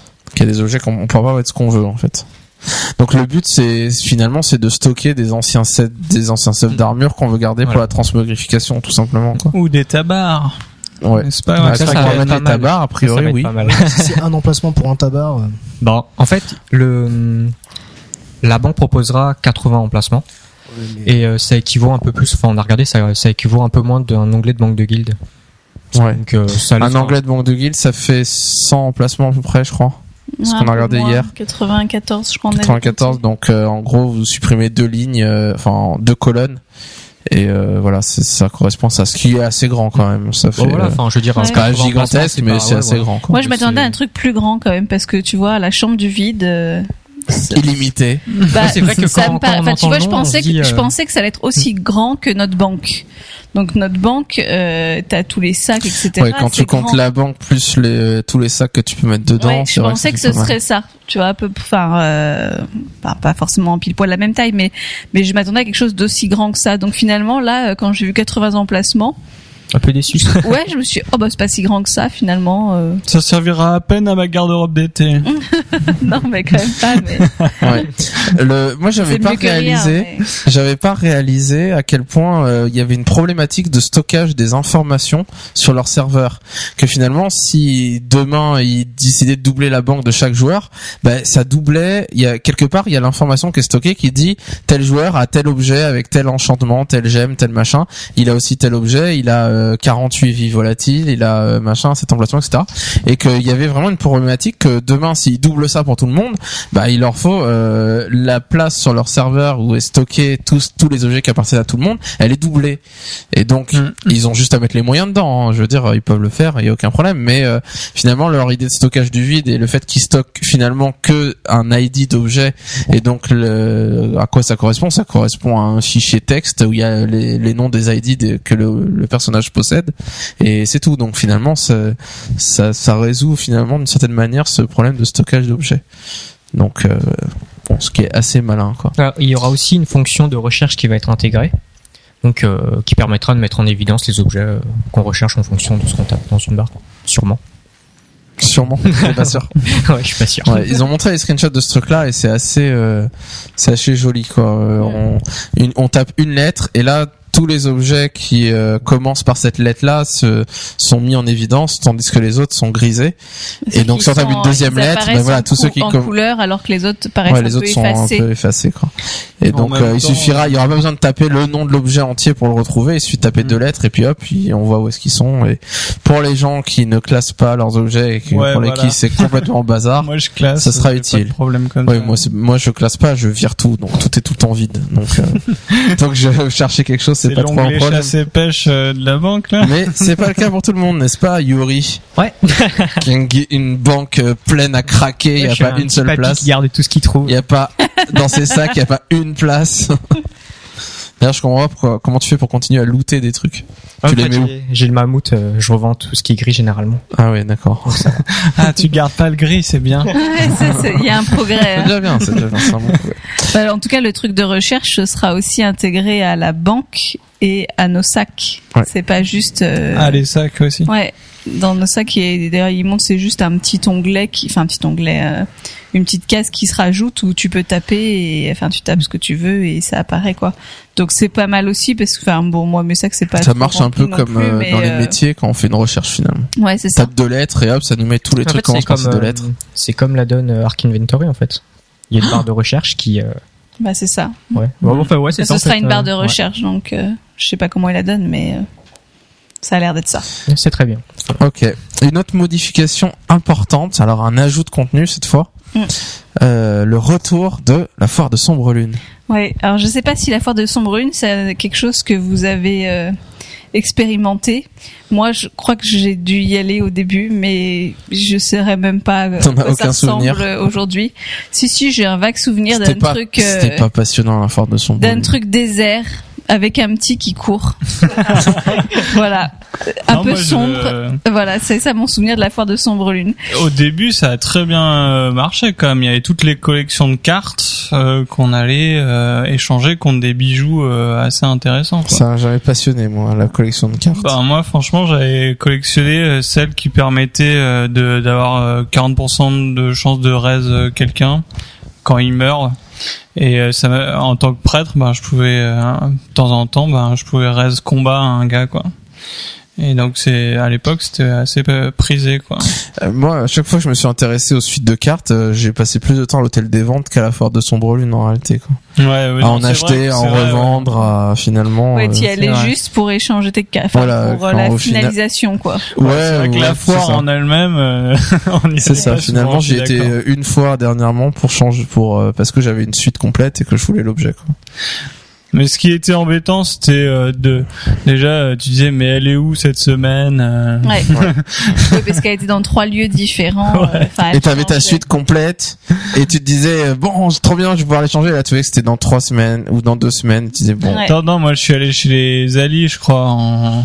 ah, euh, à 3 forêt heures du matin pour échanger. euh. Ouais, c'était une fois d'un côté Alliance, une fois Ouais, côté ça, Horde et une fois euh, à Chatrat. C'est ça. Donc un peu neutre quoi. Mais euh, donc du coup c'est quand même quelque chose qui est tombé en désuétude en effet. Enfin moi j'en entends parler aujourd'hui que pour les, les suites de cartes et encore je sais pas si c'est encore énormément fait euh, là dernièrement quoi. Non, je suis d'accord que c'est un concept qu'on aurait pu mieux exploiter, c'est Mm. vrai. Bah donc du coup ils le ressortent à la 4.3 et ils l'ont complètement remodifié. Enfin ils l'ont complètement. Disons qu'ils l'ont euh, restauré et, euh, et redynamisé restauré. et ça a l'air très sympa pour le coup. Spé Resto. Restauré, ça, ça vous convient pas? Si si, non, mais mal, oui, ils ont retapé euh, les les tentes, c'était un peu Euh, mis au goût du Ouais, jour. Ah, c'est pas, déchiré c'est par plus le, endroits. le néant sombre avec un petit bonhomme qui court. Euh, Le petit bonhomme qui court, ça on le retiendra. Eh, c'est le petit bonhomme là dont elle parlait euh, dans il le est toujours là, peut-être en plus. Euh, donc du coup maintenant euh, le changement c'est qu'en effet comme on disait la, la foire de sombre lune donc c'était euh, c'était quelque chose des caravanes itinérantes donc qui se baladaient à plusieurs endroits et on pouvait la voir à certains endroits. Donc là ils ont ils ont changé ce sera l'île de sombre lune donc il y aura une île ça restera constamment sur cette île mais cette île ne sera pas disponible euh, tout au long du mois. Elle sera Ah. disponible qu'une semaine le premier euh, la première semaine du mois. On pourra s'y rendre, on pourra faire un certain nombre de choses dont on va parler, mais euh, voilà, en tout cas, il y aura qu'une semaine par mois et ce sera bien identifié puisque ce sera noté dans le calendrier. Il y aura des euh, des annonceurs euh, dans les capitales qui diront la foire de Sombrolune est arrivée et pour être sûr qu'on ne le loupe pas, on reçoit un courrier qui nous dit que la foire de Sombrolune est arrivée, pas est sûr. disponible. Donc avec ça, je pense qu'on devrait pas louper. Vous pensez euh, pas que le ça va faire planter des raids ce truc-là? Première semaine du mois, euh, les gens On qui jouent le soir et tout le monde va vouloir tester ce truc-là et bah on fait raid ce soir. hein. Il y a raid à un ténèbre. Euh, non, je me désinscris, j'ai autre Euh, chose à raid faire. à la foire de son Parce que finalement on pourra pas y Ouais, aller quand on veut. pas. Donc la semaine où elle sera là, bah faudra en profiter. Ouais, ça dépend, faire, ça euh, va nous à quoi ton histoire de foire là Alors du coup, euh, donc cette foire qui sera sur Des suites de euh, cartes. sur une Le truc le pire du jeu quoi. Donc il y avait euh, avant un fonctionnement de tickets à récupérer qu'on pouvait échanger, etc. Donc là il y aura plus ça. Euh, par contre, alors le poste qu'ils ont fait Blizzard, c'est un poste très RP, euh, donc c'est très sympa à lire. Euh, genre oyez oyez, euh, attention la foire arrive. Enfin voilà un truc très RP. Donc après La on foire a- est de retour voilà on a, on a pris et les. elle va vous jouer un mauvais tour. Non il y avait pas Facile. ça, mais il y avait une petite blague comme ça. C'était un peu ce genre de truc quoi. C'est un peu ça. Euh, et donc du coup, euh, on a, enfin voilà, j'ai tiré les informations de ça. Maintenant, ça veut pas forcément dire que ça va exactement se passer comme ça. Je sais pas. C'est la manière dont eux ils A priori, bon, euh, c'est voilà, de c'est façon RP. Ouais. Euh, donc on pourra faire un certain nombre de choses euh, assez sympas de type balade en poney, spec- spectacle d'ours qui dansent. génial. Et donc ils précisent Ah, que Gorger. tout le monde aime les ours qui dansent. Même les ours, ils aiment les ours qui dansent. C'est vrai, Alors moi je vois bien vrai. une rangée de druides en ours assis qui regardent des ours qui dansent. Entre nous, euh, il Ça suffit qu'on soit deux druides dans un raid et qu'on se mette en ours et qu'on danse, et il y a toujours quelqu'un qui dit oh c'est trop rigolo. Eh ouais. Ça marche à tous les Pas coups. plus tard Bah, que la voilà. semaine euh, dernière, ça s'est passé. Euh, il y aura tout, euh, tout aussi un achat de, de nourriture locale. Est-ce qu'il y aura des manèges euh, il y aura pas des manèges, mais il y aura Oh non. des jeux. Euh, on pourra gagner aussi des, des objets. Alors on pourra gagner des, des mascottes. Éventuellement, peut-être, je sais pas si on pourra pas gagner ce fameux ours qui danse parce qu'ils disent qu'on pourra le monter. Alors je sais pas si ça va faire une monture qu'on pourra gagner, je sais pas. Alors ça, c'est un voir. scandale. Je ne suis pas une monture. Euh, on pourra gagner des recettes de profession, des jouets, des ballons, des souvenirs, de la nourriture euh, et des, bijoux. Et on pourra aussi gagner, euh, en effet, comme tu disais tout à l'heure, Caspipe, des anciens sets d'armure qui seront disponibles, qui, qui ne sont plus disponibles dans le jeu et qui du coup seront à nouveau disponibles par ce biais-là. Euh, il y aura des nouveaux hauts faits, donc je pense qu'ils veulent vraiment euh, booster les gens à, à y aller. Allez, venez s'il vous plaît. c'est pour Yuri ça. On Sinon, il hauts y aurait pas venez. été. Allez, s'il te plaît, Et- Yuri. Pour que Yuri y aille vraiment, il y aura aussi une réputation Une réputation. Ah bah voilà. qui est déjà, qui existe déjà ont- actuellement. Ouais, mais c'est galère. Enfin, je sais pas comment la monter. Je sais pas, j'ai pas J'ai voulu regardé. essayer, mais euh, Ça c'est sera la- le- l'objet euh, d'un futur, du futur parti aux fesses. hein. Ouais, ouais. Voilà, un Pour jour. faire Alt F4, t'as jamais essayé Non, moi c'est Alt Command Q. Comment de cul. Ah oui. Euh, donc il y aura une réputation et on pourra gagner de l'XP aussi euh, dans, dans cette foire de sombre lune. Donc pour les bas Euh, niveaux aussi, ça sera. euh, Ouais, ouais, c'est vraiment accès intéressant. pour tout le monde. C'est pas une juste, zone euh, complètement neutre où il y aura un petit coin Alors- de jardin où tout le monde se tapera dessus. Ils disent que dans la foire, tu n'as rien à craindre. Ah, Par contre, alliance et horde couchant ensemble. Au clair de lune. voilà, c'est la fête, c'est le côté un peu forain, tout va bien, tout est merveilleux, t'es à l'abri. Par contre, ils vont créer, et ça, ça peut être sympa, une sorte d'arène de Gurubashi. Euh, Ah. avec un, un, un trésor toutes les trois heures. Oh oui. Ça, ça va être, Donc Oula, ça, ça va être voilà, trop zone fun. PVP. Oulala. euh, si tu veux pas juste aller faire les petits jeux euh, qui te permettent de gagner des bons, euh, bah tu peux aller euh, te combattre dans l'arène. Masse. Moi, ça m'a fait trop plaisir ça, parce que l'arène de Gourbashi c'était quand même super Ouais, marrant. c'était cool ça. Et c'est, j'ai toujours trouvé ça très dommage que qu'ils s'exploitent pas plus ces zones euh, justement où tout le monde s'entretue, même hors d'eux entre eux, même allianceux entre eux, et que Mais là, c'est trop cool parce que tout le monde sera au courant que Ouais. c'est la Ouais. semaine. Ça- ouais. Donc, euh, parce que encore, Gouroubashi, il fallait être à Strangleronce pour s'apercevoir, ah mince, c'est l'heure, tu vois. Alors que là, tout le monde sera au courant et donc, euh, tout le Ouais, monde- ça sera, ça va être la guerre dans ce truc-là, vraiment. ils ont, ils ont tout prévu pour relancer le PVP sauvage d'une, dans un truc, un cadre et- très et ils fermé, disent aussi, mais où tout le monde euh, sera là et on va bien se marrer, quoi. Et ils disent Ouais. aussi donc Moi, je euh, me vois déjà tuer ma kraken. quand t'es dans la foire, il y a pas de problème. Quand t'es dans l'arène, euh, bon bah voilà, t'as Il y intérêt a à des savoir où problèmes. tu vas. Euh, et puis qu'après, bah autour de la foire, euh, il y a un bois un peu sombre et un peu Forêt mystérieux. ténébreuse. Alors, euh, ils iront pas jusqu'à dire que les gens qui ont été n'en sont jamais revenus, mais quand même, il y a des gens qui ont été qui n'y sont jamais revenus. Ah, Donc euh, voilà, comprendra ce qu'on comprendra. mais a priori, il y aurait quand même une zone, j'imagine, un peu PVP, euh, mais PVP sauvage où euh, dès que tu sors d'un pas, tu fais un pas dans la forêt, pff, tu te fais y aura peut-être défoncer. des quêtes à faire là-bas. Euh, voilà, je sais pas Ou exactement. un élite, euh, euh, les carisseurs de Montargis euh, qui se baladent. euh. je sais pas. Euh, Ouais. Donc il y aura pas mal de, de petits jeux qu'on pourra faire, euh, Coignol, la bataille des chariotes, euh, le canon, le lancer d'anneaux, le stand de tir, etc. Euh, et a priori il y aura alors j'imagine, je sais pas trop comment ça va fonctionner. Peut-être il y aura un système comme des quêtes journalières de cinq jeux qu'on pourra faire, et en fonction de notre performance à ces jeux, euh, enfin plus on est performant, plus on gagne de bons. Donc l'idée c'est que c'est des jeux qui vont être extrêmement faciles à jouer, euh, mais très difficiles à maîtriser vraiment bien. Et plus on les maîtrise, enfin mieux on les maîtrisera, et plus on gagnera de bons. Après, de ce que j'ai compris, donc euh, qui il y a un intéressant côté, que euh, il y a un côté euh, plus on les refait et plus on devient meilleur et plus on gagne de choses quoi. c'est intéressant parce qu'on sort de le, le schéma de la quête traditionnelle où on fait notre quête, on l'a réussi et puis voilà, c'est fini, quoi. Ouais. Et il n'y a pas de, est-ce que tu l'as bien fait rapidement, etc. Bah, après, je sais pas dans quelle mesure on va être limité en nombre de fois où on peut faire le jeu. Euh, voilà, je sais pas exactement. On va, on va faire le jeu et puis avant de le finir, on va abandonner la quête Mais je crois pour que être sûr qu'on puisse le refaire et Ça a pas l'air d'être ça justement. Ah, je Euh. vois trop des mecs qui passent leur semaine au casino euh, non-stop, mais, Mais ça fait un décroche, petit mec. peu l'idée, ouais. Je sais pas. je trouve qu'ils la semaine de Sombre Lune sera la semaine No Life.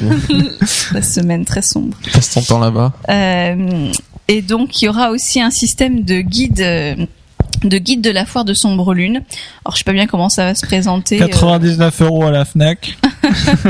Euh, mais ce, bah voilà, ça, en effet, ça fait penser un peu à un bouquin où qui nous indiquera euh, des endroits dans dans tout le monde euh, de WoW, dans des donjons, dans des BG, etc., où on peut aller euh, chercher, alors soit en tuant des monstres, soit, enfin des des mobs ou des monstres de donjons, etc., où on peut aller euh, récupérer des artefacts qu'on va rendre à la foire de Sombre Lune et qui nous permettent euh, de donc de gagner de l'XP, d'où l'idée que ça peut être n'importe quel niveau. Si t'es niveau 10, tu es, enfin ça sera adapté à ton niveau quoi. Tu à l'autre coin du 10, monde, euh, à courir et tout pendant deux heures. à pied. euh, euh, enfin voilà, ce sera adapté au niveau. Donc tu peux gagner de l'XP et tu peux gagner aussi de la réputation ou des bons à nouveau qui te permettent après d'acheter des choses.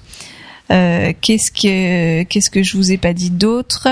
Euh, Ce guide de la foire de Sombre Lune permettra de se TP à la foire de Sombre Lune, puisque vu que ce sera une île, euh, on pourra y accéder que par le biais d'un TP. C'est un peu le même principe que pour l'île de Keldanas.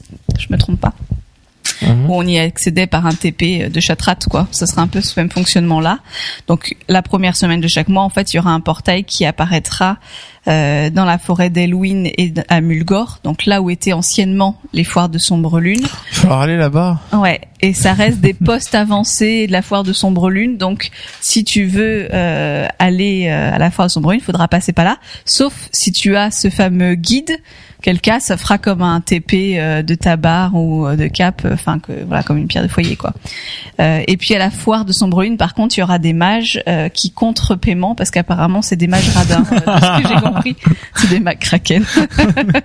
Il va se glisser au milieu d'eux en Vous faites un peu moins cher, mon 50 PO, frère. 50 PO. ouais, enfin contre-paiement. Alors je sais pas, euh, ils avaient l'air dire qu'ils étaient assez cupides. Alors je sais pas combien ça va être. Ça peut être 100 euros le TP pour un j'en sais 100 rien. euros. 100 PO, pardon. enfin en tout cas, ils, pourront nous re-TP à la ville. C'est rassurant. On n'est pas, voilà, on n'est pas. On sera pas perdu sur cette là-bas. île. Et on a une idée d'où est-ce que c'est ce truc-là? Non.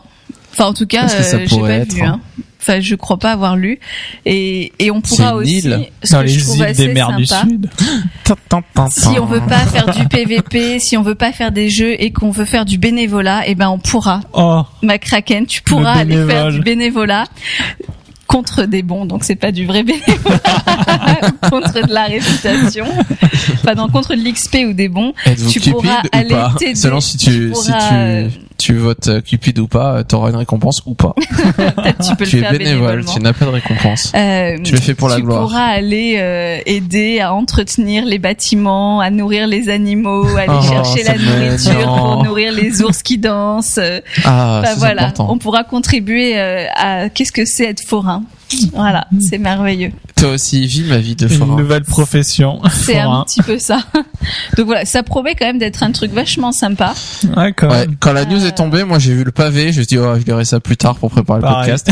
Et en le relisant, j'ai dit oh mais ça a l'air trop bien, mais j'ai trop hâte quoi. Parce que ça, ça va être rigolo et moi la, la reine de Gurubashi là, euh, ça m'a fait trop Ouais, plaisir. Je me suis dit euh, on va vachement se marrer à ce truc là. Ça et puis le fait que ce soit une semaine par mois, au début je me suis dit mince c'est dommage euh, que ce soit on puisse pas y aller quand on veut. Et finalement ça va faire que tout le monde sera là et qu'il y aura une sorte d'enthousiasme. Ouais, et quand ça reviendra le mois d'après, ben on y retournera. Et Ça fait un truc je pense que c'est une bonne idée quoi. Mhm, ah, pour, puis, euh, euh, Bah, comme tu disais que la reine de Guruhashi, tout le monde peut un peu y aller n'importe quand. Et bon, enfin, du coup, il y a personne. donc, du coup, il y a personne. Alors que là, ça va être un, Ouais. un leitmotiv pour les gens Ouais. de, de, de pouvoir y aller. Quoi. Ouais, et puis il va y avoir un côté aussi par d'attraction euh, quand on va y arriver pour la première fois, voir euh, le truc, c'est un une nouvelle zone, un nouvel environnement, et donc on va être un peu tout fou quoi, file partout et ouais, on, on peut faire des trucs RP super marrants. Moi je le vois bien. J'en ai marre de cette fille. La bande des Caluax qui vont en parc d'attraction. euh, le mec est trop trop excité, il vomit. Et tout. Enfin, en tout cas, ils disent pas où est-ce que c'est. Enfin, genre, je regardais là, mais euh, ils disent pas où est-ce que c'est. On sait que c'est une, que ça a changé d'endroit, que maintenant ils ont une île rien qu'à eux et que euh, voilà, ils peuvent pas nous dire. On peut pas imaginer ce qu'ils ont dû faire pour l'obtenir ni à qui ils ont dû le faire. voilà, ça, je sais pas ce que ça veut dire, mais Bon, enfin, en tout cas, voilà, on sait pas. On sait que c'est une île, euh, Bah, ils ont Voilà. volé l'île des pandas. Peut-être. En tout cas, moi, ce que j'en tire aussi, c'est euh, entre euh, la transmogrification et le fait que là, il y ait des quêtes où il faut de nouveau parcourir les anciens donjons pour chercher des choses. Blizzard essaie de recycler au maximum quand même son contenu euh, pour. euh, nous- En fait, c'est c'est une bonne chose, quoi, de, de nous redonner goût aux anciennes choses, quoi. Bah, c'est vrai qu'il y a énormément de contenu qui a été créé sur lesquels on va plus du tout. C'est Alors ça. que hein. s'il y a un intérêt à y aller, on sera content d'y retourner. Ouais, Mm, ou, ou- finalement. ou du contenu qui a été noyé dans la masse, tout simplement. Enfin, là, Sombre Lune, Ouais. ça fait un peu ça. T'as l'impression que la foire, euh, c'est un truc qui a été créé, qui a marché un Ça peu fait au 4 ans qu'ils y ont pas touché. et puis qui après, euh, bah, ça a été noyé dans la masse d'un- de choses qui sont Ouais, sorties. les gens et, comprennent euh, même pas qu'est-ce que c'est, où est-ce que c'est, Et et, en quoi aujourd'hui, ça tu demandes à un nouveau joueur, euh, il y en a très peu, euh, que je pense, qui ont déjà été, quoi. Ah Donc non, euh, là, l'idée, c'est de, de refaire. euh, Enfin, en tout cas, ça a l'air vachement. euh, Enfin, moi, ça m'enthousiasme.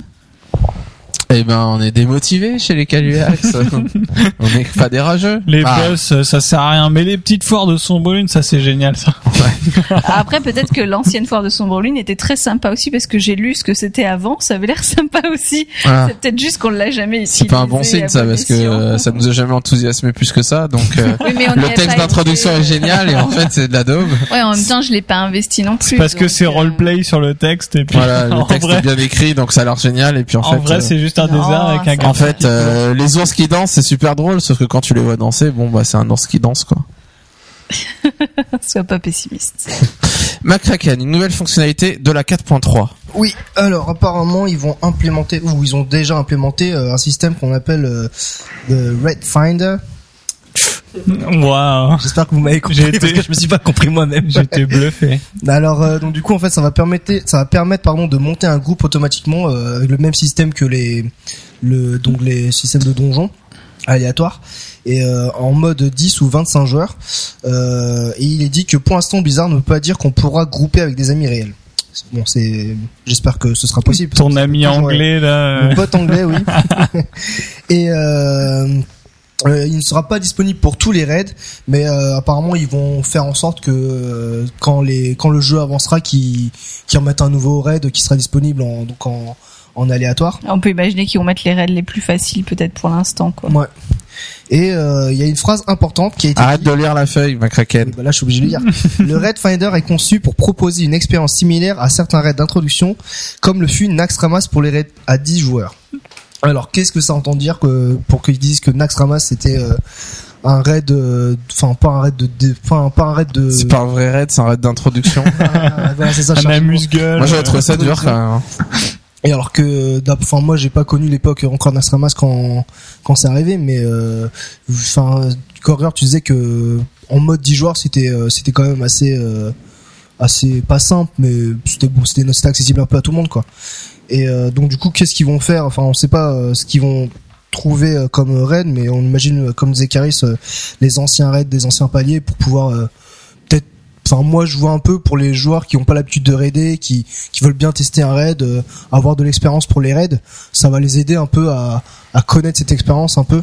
Enfin, on a cette expérience dans les donjons, mais je pense que les, les expériences de raid c'est un peu différent. Et euh, À bas niveau, ça peut être vachement intéressant parce que imaginez que vous êtes level 60 et que vous avez envie de faire un raid pour changer. Et c'est dur de trouver, de monter un raid, euh, un raid Molten Core par exemple, c'est impossible. Mais là, comme c'est interserveur et qu'il suffit de s'inscrire dedans, à terme, alors ils vont pas le mettre tout de suite les anciens raids, hein. ils ont dit qu'ils allaient étendre au fur et à mesure, mais s'ils le faisaient à bas niveau, euh, ouais, moi je, avec plaisir, j'irais faire des raids plutôt que des donjons en étant bas niveau. Ça permet de faire des raids sans forcément être dans une guilde aussi. Ouais. Parce que là actuellement, si t'es pas dans une guilde, c'est quand même difficile. Euh, alors tu peux faire en pick-up, mais euh, c'est plus rare un raid qui se monte en pick-up, quoi. Ouais. Après, faire un raid euh, sans parler en vocal, euh, ça va être compliqué. Après, hein. un raid de pick-up, ça peut être un peu compliqué. C'est pour ça qu'à mon avis, ce sera les raids euh, d'anciens paliers euh, qui sont plus gérables, même euh, si personne parle, quoi. enfin, limite qu'on peut expliquer la stratégie très rapidement quoi. C'est, enfin, je Ouais, me souviens condition quand, que quelqu'un la connaisse, quoi. enfin, je me souviens notamment quand, quand J'imagine bien les, Ça va être Sinon, bien. ça- les ça groupes peut- de bras cassés. Quelqu'un connaît la strat? Non. Bon, euh, quelqu'un, euh, là t'as un gros silence qui dure 3 minutes, 4 minutes. Quelqu'un a été lire la strat? Non. Bon, Ou l'autre option. on système. va regarder. Alors apparemment, Ça, c'est quoi ça le boss qu'on colle, euh, fait peut-être aussi un peu avec leur nouveau système. codex, euh, le codex. ouais. ouais. C'est vrai. C'est vrai, c'est vrai. Ouais. Autre chose là-dessus, McCracken euh, donc ça oui euh, j'avais lu euh, notamment que le système de Red Finder permettrait euh, à ce que euh, euh, par exemple si jamais on lance la recherche aléatoire euh, qu'on se retrouve pas genre à enfin qui vont essayer de varier le- l'effectif pour pas se retrouver quoi. oui voilà pour pas se retrouver genre à trois mâches feu euh, trois paladins vindictes euh, enfin essayer de faire un, un bon mix quoi Tu veux dire qu'il y aura des chamans C'est ce que j'allais dire. Il y aura pas que des druides et des paladins. non Il y aura des chamans, sans- du coup ça sera pas Ah, optique. quoi. surtout des chamans Je vais pouvoir raider avec mon nouveau chaman. Génial. Ouais, c'est vrai que pour les paliers euh, inférieurs, ça a du sens. Euh, Aujourd'hui, descente et bastion, c'est super simple depuis le nerf. Euh, si à chaque fois qu'il y a un nouveau palier, un nouveau patch, le raid d'avant est nerfé et au point qu'on puisse le faire en pick-up avec euh, voilà très facilement bah finalement euh, c'est vrai qu'on peut enfin on peut vraiment facilement euh, monter un groupe comme ça et il suffit qu'on connaisse un peu la strat à peu près et, et même si on la connaît pas on s'en sortira quoi Et puis moi, je vois aussi pour les rerolls en fait, parce que là actuellement, voilà, euh, j'ai une guilde qui qui raid, etc. Mais dès que je reroll et que je veux restuff un peu, mettre à niveau euh, mon reroll, ben euh, il faut que Ouais, je, tu peux je- pas aller avec ta guilde en fait. Euh, bah eux ils y vont pas vraiment quoi. Donc euh, ils vont pas dans les anciens raids. Donc euh, c'est c'est assez intéressant parce que sinon on se retrouve à attendre camper dans Orgrimmar en attendant avec un peu de chance un mec qui a qui lance un, un bastion ou et un on voit comme ça. qui pleure de joie. Moi moi moi. Pitié prends-moi. Euh, j'ai 10 reroll, prenez n'importe quelle classe, euh, je suis dispo. Enfin, notamment enfin par rapport à ce qu'on disait tout à l'heure l'expérience de enfin au niveau des gens qui connaissent ou pas euh, moi je me souviens quand j'ai donc, quand, quand j'ai commencé l'année dernière euh, World of Warcraft et que je suis arrivé à Lich King notamment pour les donjons où moi je connaissais pas du tout les strats et euh, à la fin les, les strats on les expliquait en enfin en, en 3 4 secondes quoi c'est assez c'est c'est- C'est quoi la strat Noob. non mais justement il- là maintenant je pense que ce sera pareil il y aura juste euh, il y aura juste des strats euh, enfin les gros trucs de base à apprendre et après ce sera bon quoi. Ce sera pas les gros trucs compliqués qu'on apprenait comme au tout début quoi.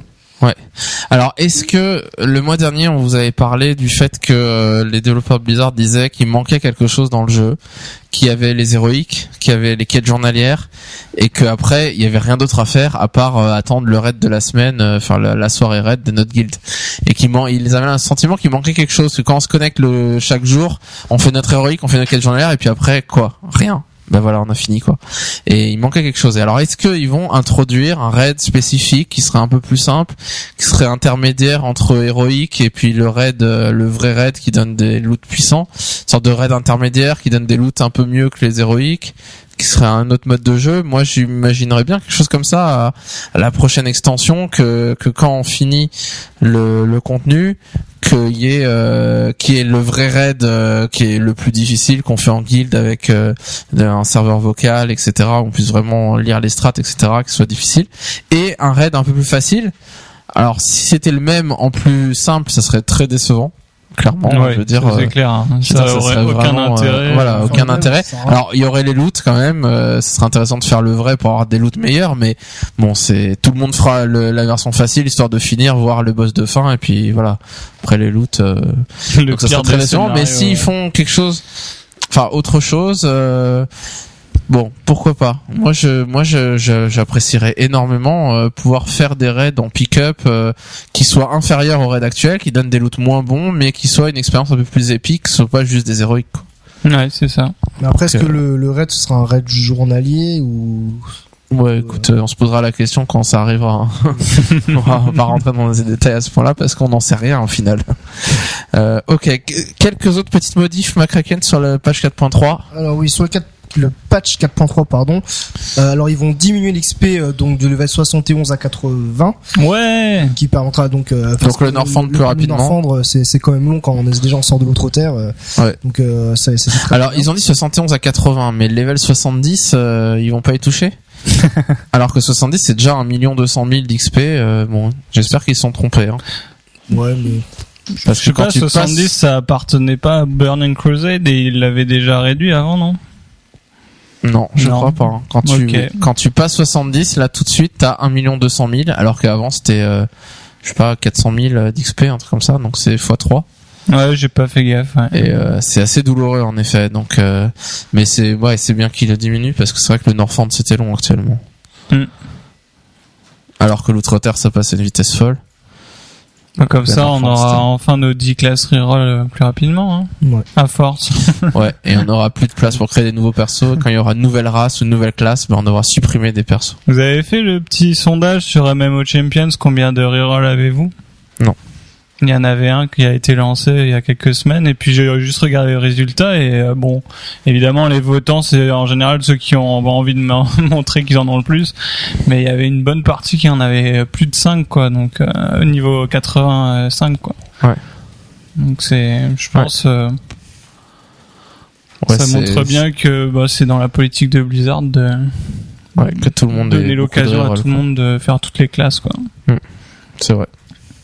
Et la dernière nouvelle qu'il y a eu euh, Une nouvelle euh, incroyable. incroyable, une nouvelle de ouf, les Worgen euh, vont obtenir une monture qui est un cheval. Truc incroyable de ouf, mais bon, apparemment, euh, c'est pour équilibrer le le nombre de, de montures euh, dans dans la classe Horde et dans la classe, euh, enfin dans la classe, pardon, dans la faction Horde et dans la faction euh, euh, Les. Donc, juste parce que les juste parce que les gobelins ils avaient une petite voiture et du coup les Worgen euh, ils gardent leur pour course rapide, les- pour faire mais les hauts faits, ils rajoutent une monture. Ça Ouais. faisait deux montures en moins, quoi. Et puis oui. vraiment, Non, Et- je crois que c'est vraiment le cheval de base, mais de base quoi. hein. Bah, il a même pas de selle, il y a rien. Il est encore plus basique que le cheval des Ouais. humains de base quoi. Enfin, en tout cas, les photos c'était très très. Ouais, mais c'est des loups. euh, les loups, ils vont pas mettre une selle. Ouais, quoi. bah, ils sont sûr. nature, c'est sont sauvages. Et donc, ce qui est marrant, c'est comment ils ont fait l'annonce. C'est que, en fait, ils ont décidé de faire l'annonce en disant, euh, enfin, ils ont fait une petite, euh, enfin, un petit truc RP et en même temps, ils ont dit, bah voilà, on, on préfère vous le donner comme ça parce qu'on sait que que après euh, ça aurait été data miné et que des gens auraient fait euh, oui il y a un truc On de a ouf, découvert un une nouvelle de monture pour les Worgen et en fait au final ils ont dit ouais c'est un truc de c'est un truc c'est nul euh, c'est juste un cheval. Donc ils ont préféré balancer la news comme ça pour pas que les gens fassent un Donc, peu et- Donc ils se sont dit bon, on balance une news pourrie. Donc autant euh, allons-y franco, euh, balançons-la comme euh, faisant une déclaration fracassante. Et puis euh, après demain on dira mais euh, arrêtez, on s'en fout, on a fait ça comme ça. Ok, ok. Euh, alors dernière news du mois. Et pas des moindres. On va parler un peu de euh, qu'est-ce qui va se passer, enfin un peu de spéculation en voyant plus loin que le patch 4.3, donc le patch 4.4 et la prochaine extension. Alors vous savez que le mois dernier on vous a parlé de Mists of Pandaria, du brevet qui a été déposé et qui veut dire qu'il y a quand même, euh, à mon avis, euh, 95% de chances que ce soit bien le nom de la prochaine extension. Et donc la question a été posée à la Gamescom à Tom Chilton, donc qui est un, le game designer principal de World of Warcraft, et on lui a demandé, euh, ben voilà, alors Mist of Pandaria, euh, c'est quoi ce truc, c'est quoi cette histoire? Ah, on le sait, on le sait, c'est quoi? on le Allez, sait, hein. crache le morceau. Et là, Tom Chilton, alors euh, beaucoup de gens ont dit il a démenti. Il a rien démenti du tout. Soyons bien clairs. Je vous dis ce qu'il a dit. Il a dit la plus oh vous savez la plupart du temps lorsque Blizzard pond un produit estampillé Pandaren, il s'agit généralement d'un comic book ou d'une figurine ou d'un d'un produit dérivé. Quoi. Voilà. Esquive totale. voilà et donc euh, il dit oh on a beaucoup trop au début il disait on a beaucoup trop parlé de cette histoire euh, ça ça mérite pas qu'on s'y qu'on attarde vous savez les pandarènes en général euh, bon c'est pas voilà c'est pas ça C'est pas sérieux, c'est des petits nounous. alors qu'ils ont quoi. déposé un brevet pour un jeu réseau euh, la classification exacte d'une extension World of Warcraft enfin voilà le truc où c'est euh, euh, c'est toujours pareil on peut on imagine mal Blizzard s'amuser à déposer des brevets euh, et, à, et à ne rien sortir après à dire ah c'était juste pour euh, faire une blague pour faire croire aux joueurs qu'on allait faire ça. Un nouveau modèle de katana à vendre à la Fnac. Pandaria. voilà donc bon est-ce que on verra bien est-ce que c'est- ça sera vraiment l'extension? On saura ça bientôt fin octobre à la BlizzCon alors euh, Blizzard Enfin, il y a eu plusieurs euh, interventions de, du coup, de Tom Chilton et de Greg Street, donc qui est Ghostcrawler sur les forums américains, et euh, il disait que il voulait que le patch 4.3 se, et les patchs suivants et l'extension suivante se focalisent à garder les joueurs toujours abonnés, à ce que les joueurs ne se désabonnent pas parce que par manque de contenu. Bien sûr, toujours à donner aussi du contenu aux nouveaux joueurs potentiels, à ceux qui qui euh, qui seraient nouveaux ou ceux qui auraient arrêté et qui voudraient reprendre. Et donc, euh, les Tom Chilton et Greg Street disent qu'il y a plus de gens qui ont joué à World of Warcraft une fois et qui ont se sont désabonnés ensuite euh, que de joueurs qui y jouent actuellement. Donc ce qui signifie qu'il y a actuellement un peu plus d'11 millions de joueurs et qu'il y a donc plus de 11 millions de comptes qui sont suspendus actuellement au World of Warcraft. Alors ça peut être des joueurs qui ont été seulement jusqu'au niveau 10, 20, 30. A priori, on parle quand même de comptes de gens qui ont payé, pas de comptes d'essai, parce que là ça serait facile. euh, C'est pas juste des gold sellers en fait. ouais, peut-être c'est des gold sellers. 11 millions de comptes. Mais euh, bon, ça, ça, ça a du sens. Ça fait 6 ans, euh, bientôt 7 ans, enfin 6 ans et demi que le jeu est sorti. Euh, bah oui, en 6 ans, euh, il y a, on a tous autour de nous des gens, beaucoup de gens Oui, qui, qui ont disent qu'ils à ont un joué. moment et puis qui ont arrêté quoi. Voilà, c'est ça, qui ont joué, puis qui disent ah non, j'ai arrêté. Et puis il y a des gens qui jouent pendant 2-3 ans et puis qui arrêtent et qui arrêtent définitivement et qui vont faire autre chose et qui arrêtent complètement et qui ne rejoueront pas ou enfin qui n'ont jamais rejoué. Donc ils veulent arriver à créer du contenu pour essayer de les ramener ces gens-là. Et c'est vrai que c'est intéressant euh, de de pas forcément alors que Cataclysm ciblait vraiment les nouveaux joueurs s'ils ont une optique qui est plus de garder les joueurs actuels et euh, de ramener ceux qui étaient là avant bah du coup ça va créer beaucoup plus de contenu à haut niveau et de contenu intéressant pour euh, pour nous finalement plutôt que pour les joueurs qui qui ont jamais joué euh, alors ils nous disent que le le patch 4.4 donc après le raid d'Eldemort sera l'événement mondial qui mènera à la prochaine extension. Il y aura pas de palier raid, donc euh, donc pas de raid, pas de nouveau set d'armure, pas de c'est pas un gros patch qui va durer pendant six mois. Euh, c'est un événement mondial et donc on sait pas du tout de quoi ça va parler. Euh, la question qui peut se poser éventuellement, c'est quand est-ce que ça va sortir? Euh, si le patch 4.3, ils ont dit que ce serait pour la fin de l'année. A priori, il sera sur le serveur test euh, assez rapidement, on espère dans les prochaines semaines. Donc euh, deux mois de test. Euh, le patch 4.3 sort en novembre ou en décembre. Probablement pas après, ça m'étonnerait que ce soit après. Et ensuite, combien de temps on va rester sur Eldemort avant le patch 4.4, l'événement mondial et la prochaine extension? J'espère qu'on va pas nous refaire le coup de la 3.3 de l'époque ICC où on avait fait du Arthas pendant un an. Ce qui avait été très très très très long finalement. Ils avaient rajouté à Lyon euh, une sorte de petit raid mais qui n'était pas un palier raid, qui était juste un raid supplémentaire. Bon, est-ce qu'ils arriveront à sortir une extension assez rapidement pour peut-être mi-2012 et pas fin 2012 Moi, j'espère, euh, j'espère vraiment qu'on va pas faire pendant un an euh, sans modification, quoi. Euh, ils nous disent euh, dans, dans, cette, dans cette interview, ils disent que le, le problème qu'ils ont avec World of Warcraft, c'est que les joueurs dévorent tellement vite le contenu que euh, qu'ils arrivent pas, à, ils arriveront jamais à développer assez vite euh, autant de choses pour que les gens puissent rester abonnés en permanence. Qu'il y avait beaucoup, beaucoup, beaucoup trop de travail à, à faire pour cela. Et ce qui, ce qui disait, c'est que l'idéal, ça serait que les joueurs puissent développer eux-mêmes du contenu. Euh, et que du coup ça se fonctionne alors on se dit mais comment c'est possible euh, les joueurs développent du contenu et ils disent oui finalement avec Starcraft 2 on a ce côté où le joueur qui adore Starcraft 2, qui veut y jouer énormément pendant très longtemps, ben, il joue au multi. Donc comme nous, on fait du PVP ou des raids, mais euh, il a tout ce côté où les gens peuvent développer des cartes, développer des modes, et donc s'il a envie de faire quelque chose de complètement différent, quelque chose de tester quelque chose de nouveau, bah il peut le faire sur Starcraft 2. Et ils disent sur euh, World of Warcraft, ils réfléchissent sérieusement à pouvoir euh, donner le même genre de possibilités aux joueurs de créer des choses. Alors ils ont dit que pour l'instant ils dévoileraient rien, que c'est vraiment un projet qui est à l'état un peu embryonnaire, mais euh, ils aimeraient bien euh, réussir à faire quelque chose comme ça.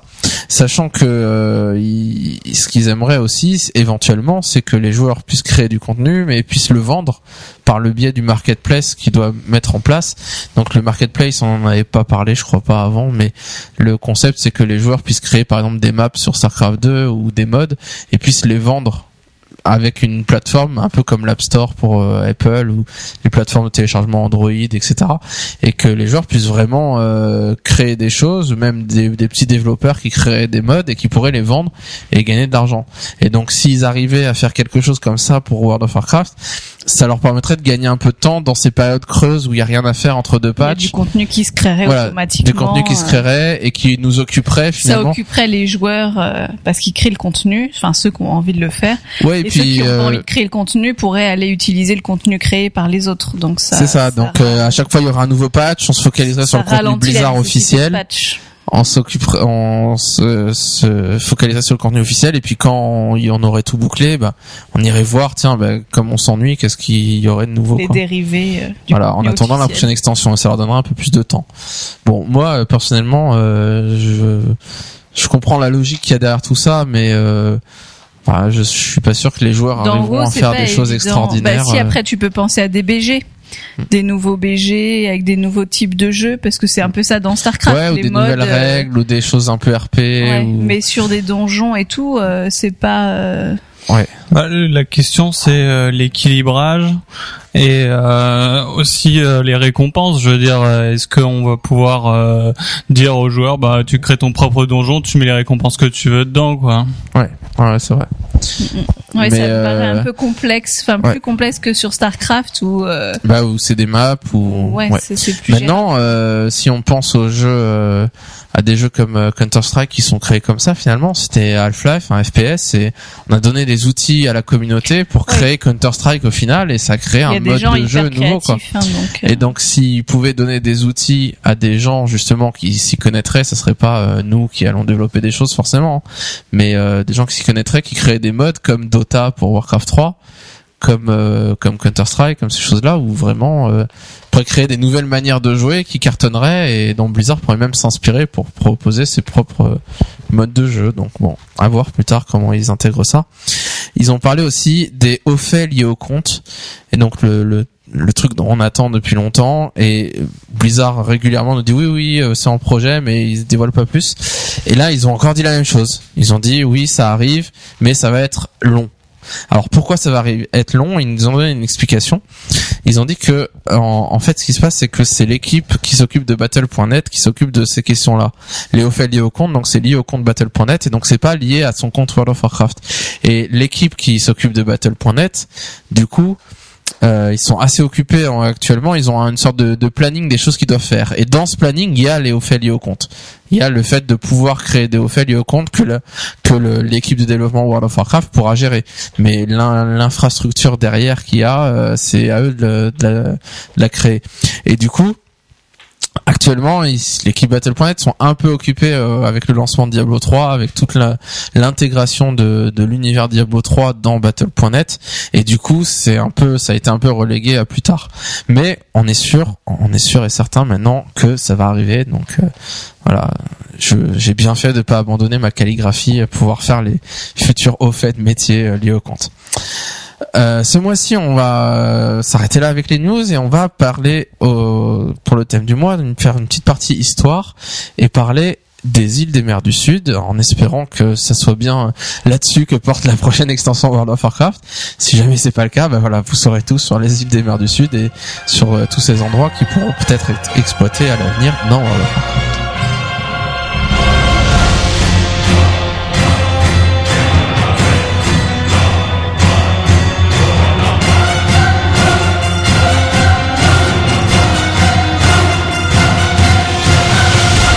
Alors, les îles des mers du Sud. Qu'est-ce que c'est les îles des mers du Sud? Alors, il y a tout un, un archipel d'îles euh, autour du Maelstrom à peu près. A priori, plutôt dans le sud. Au sud Enfin, du nord, Maelstrom. hein, ouais. Au sud du Maelstrom. euh, qui qui ont eu il s'est passé pas mal de choses dans l'histoire de Warcraft dans les Warcraft 1 2 3 Frozen Throne, il y a une bonne partie de Frozen Throne qui se passe dans les îles des mers du Sud. On sait qu'il y a des races qui viennent de certaines îles. Alors il y a un, cer- il y a un grand nombre d'îles, il y a des îles plus ou moins connues, des îles plus ou moins importantes. Et donc on a choisi de vous faire une petite présentation d'une dizaine d'îles pour euh, pour un peu voir voilà quelles sont les zones qui potentiellement pourraient être exploitées à l'avenir par Blizzard peut-être dans la prochaine extension, peut-être plus tard, peut-être dans des patchs euh, encore euh, bien plus tard. Certaines qui ont déjà été plus ou moins utilisées, comme Kezan par exemple, dont on va parler tout à l'heure. Et donc on va voilà essayer de passer en revue un peu. euh, alors c'est pas exhaustif, il y a quelques îles qu'on n'a pas traitées parce que ça nous paraissait moins intéressant ou euh, Il y ce en sera a l'occasion d'en on parler a plus tellement tard. peu d'infos aussi que ça sert pas forcément. euh. Ouais, mais il y en a où on a peu d'infos mais qui sont marrantes à mentionner quand même. oui, si, On verra ça tout à l'heure. Alors, je vais commencer euh, par vous parler de la- l'île principale qui pourrait euh, être importante euh, dans la prochaine extension, si jamais vraiment ça se révèle être Mist of Pandaria. Euh, c'est le l'Empire Pandaren et notamment donc l'île Pandaria.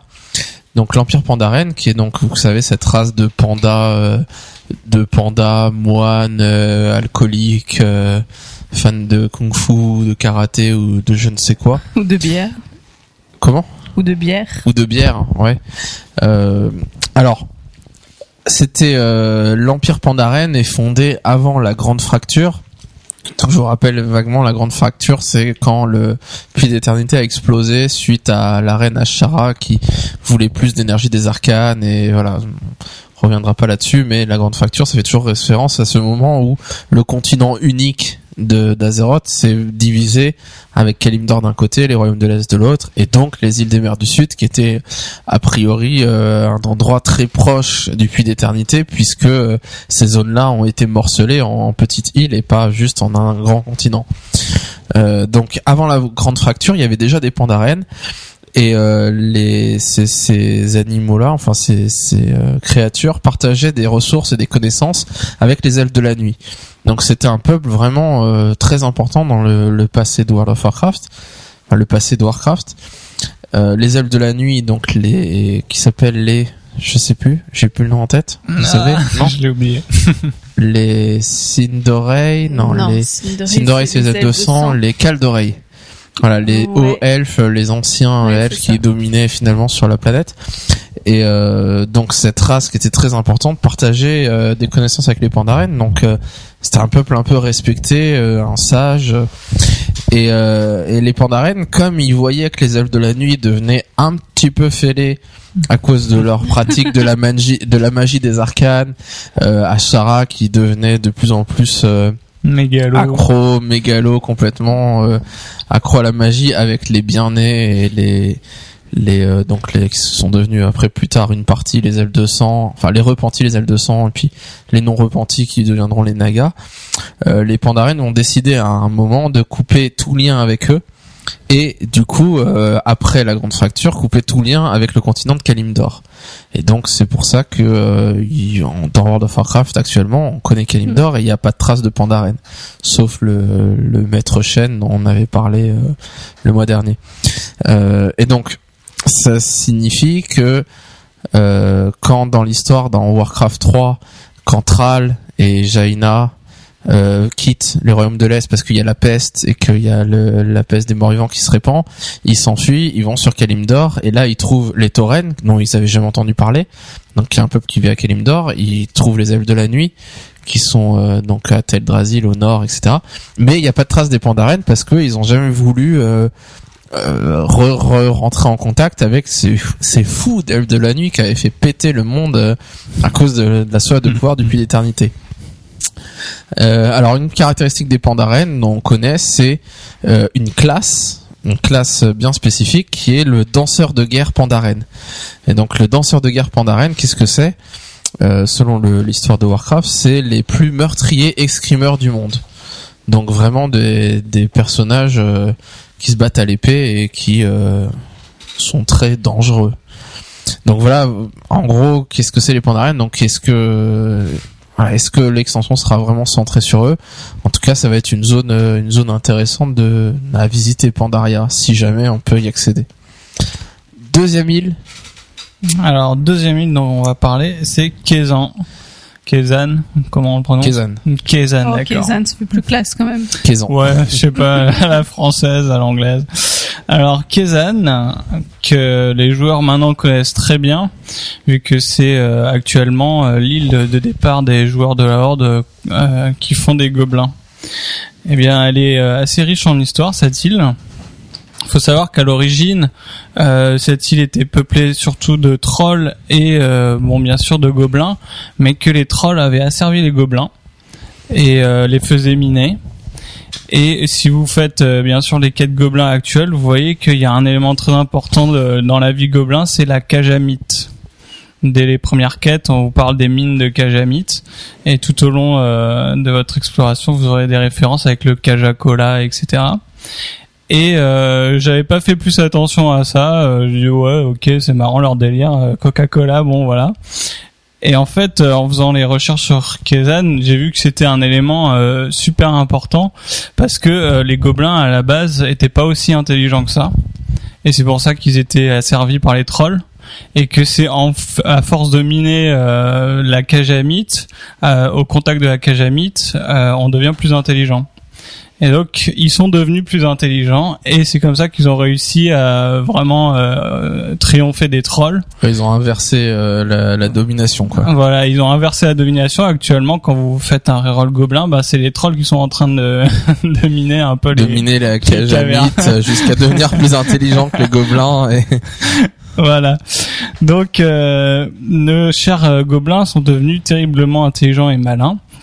Ils ont fait de Kezan un peu leur euh, capitale, capitale commerciale, puisque euh, c'est un des rares peuples qui n'essaye pas d'égorger tout ce qui passe à portée, mais plutôt de lui faire les poches. Et donc euh, le- l'île, euh, elle a été, euh, enfin, elle est trouée comme un gruyère, n'est-ce pas?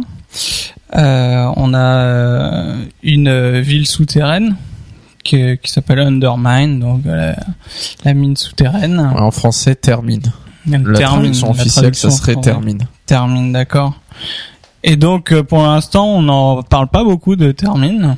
Non, pas du tout. Euh, Il y a le, le scénario actuel, c'est pour ceux qui ont jamais fait de Gobelin, euh, c'est que euh, Deathwing euh, fait éclater le volcan euh, du, du mont euh, de Kezan et euh, donc on doit fuir l'île. Mais Mais on connaît que Voilà. toute petite partie de l'île euh, finalement, euh, qui est juste la faction du prince marchand Gallywix, euh, qui est euh, qui est assez assez réduite quoi. Finalement, c'est pas toute l'île et c'est pas, euh, enfin, on voit pas Undermine par exemple, pas du tout quoi. Voilà. Donc euh, ça pourra être exploité euh, pour euh, pour la suite, à savoir que euh, cette île, enfin cette capitale maintient plusieurs factions de gobelins et que il y a donc toute cette partie souterraine qu'on qu'on n'a pas encore explorée. Ouais, il y a, autour des gobelins, il y a toute l'histoire des cinq princes marchands qui dirigent les gobelins.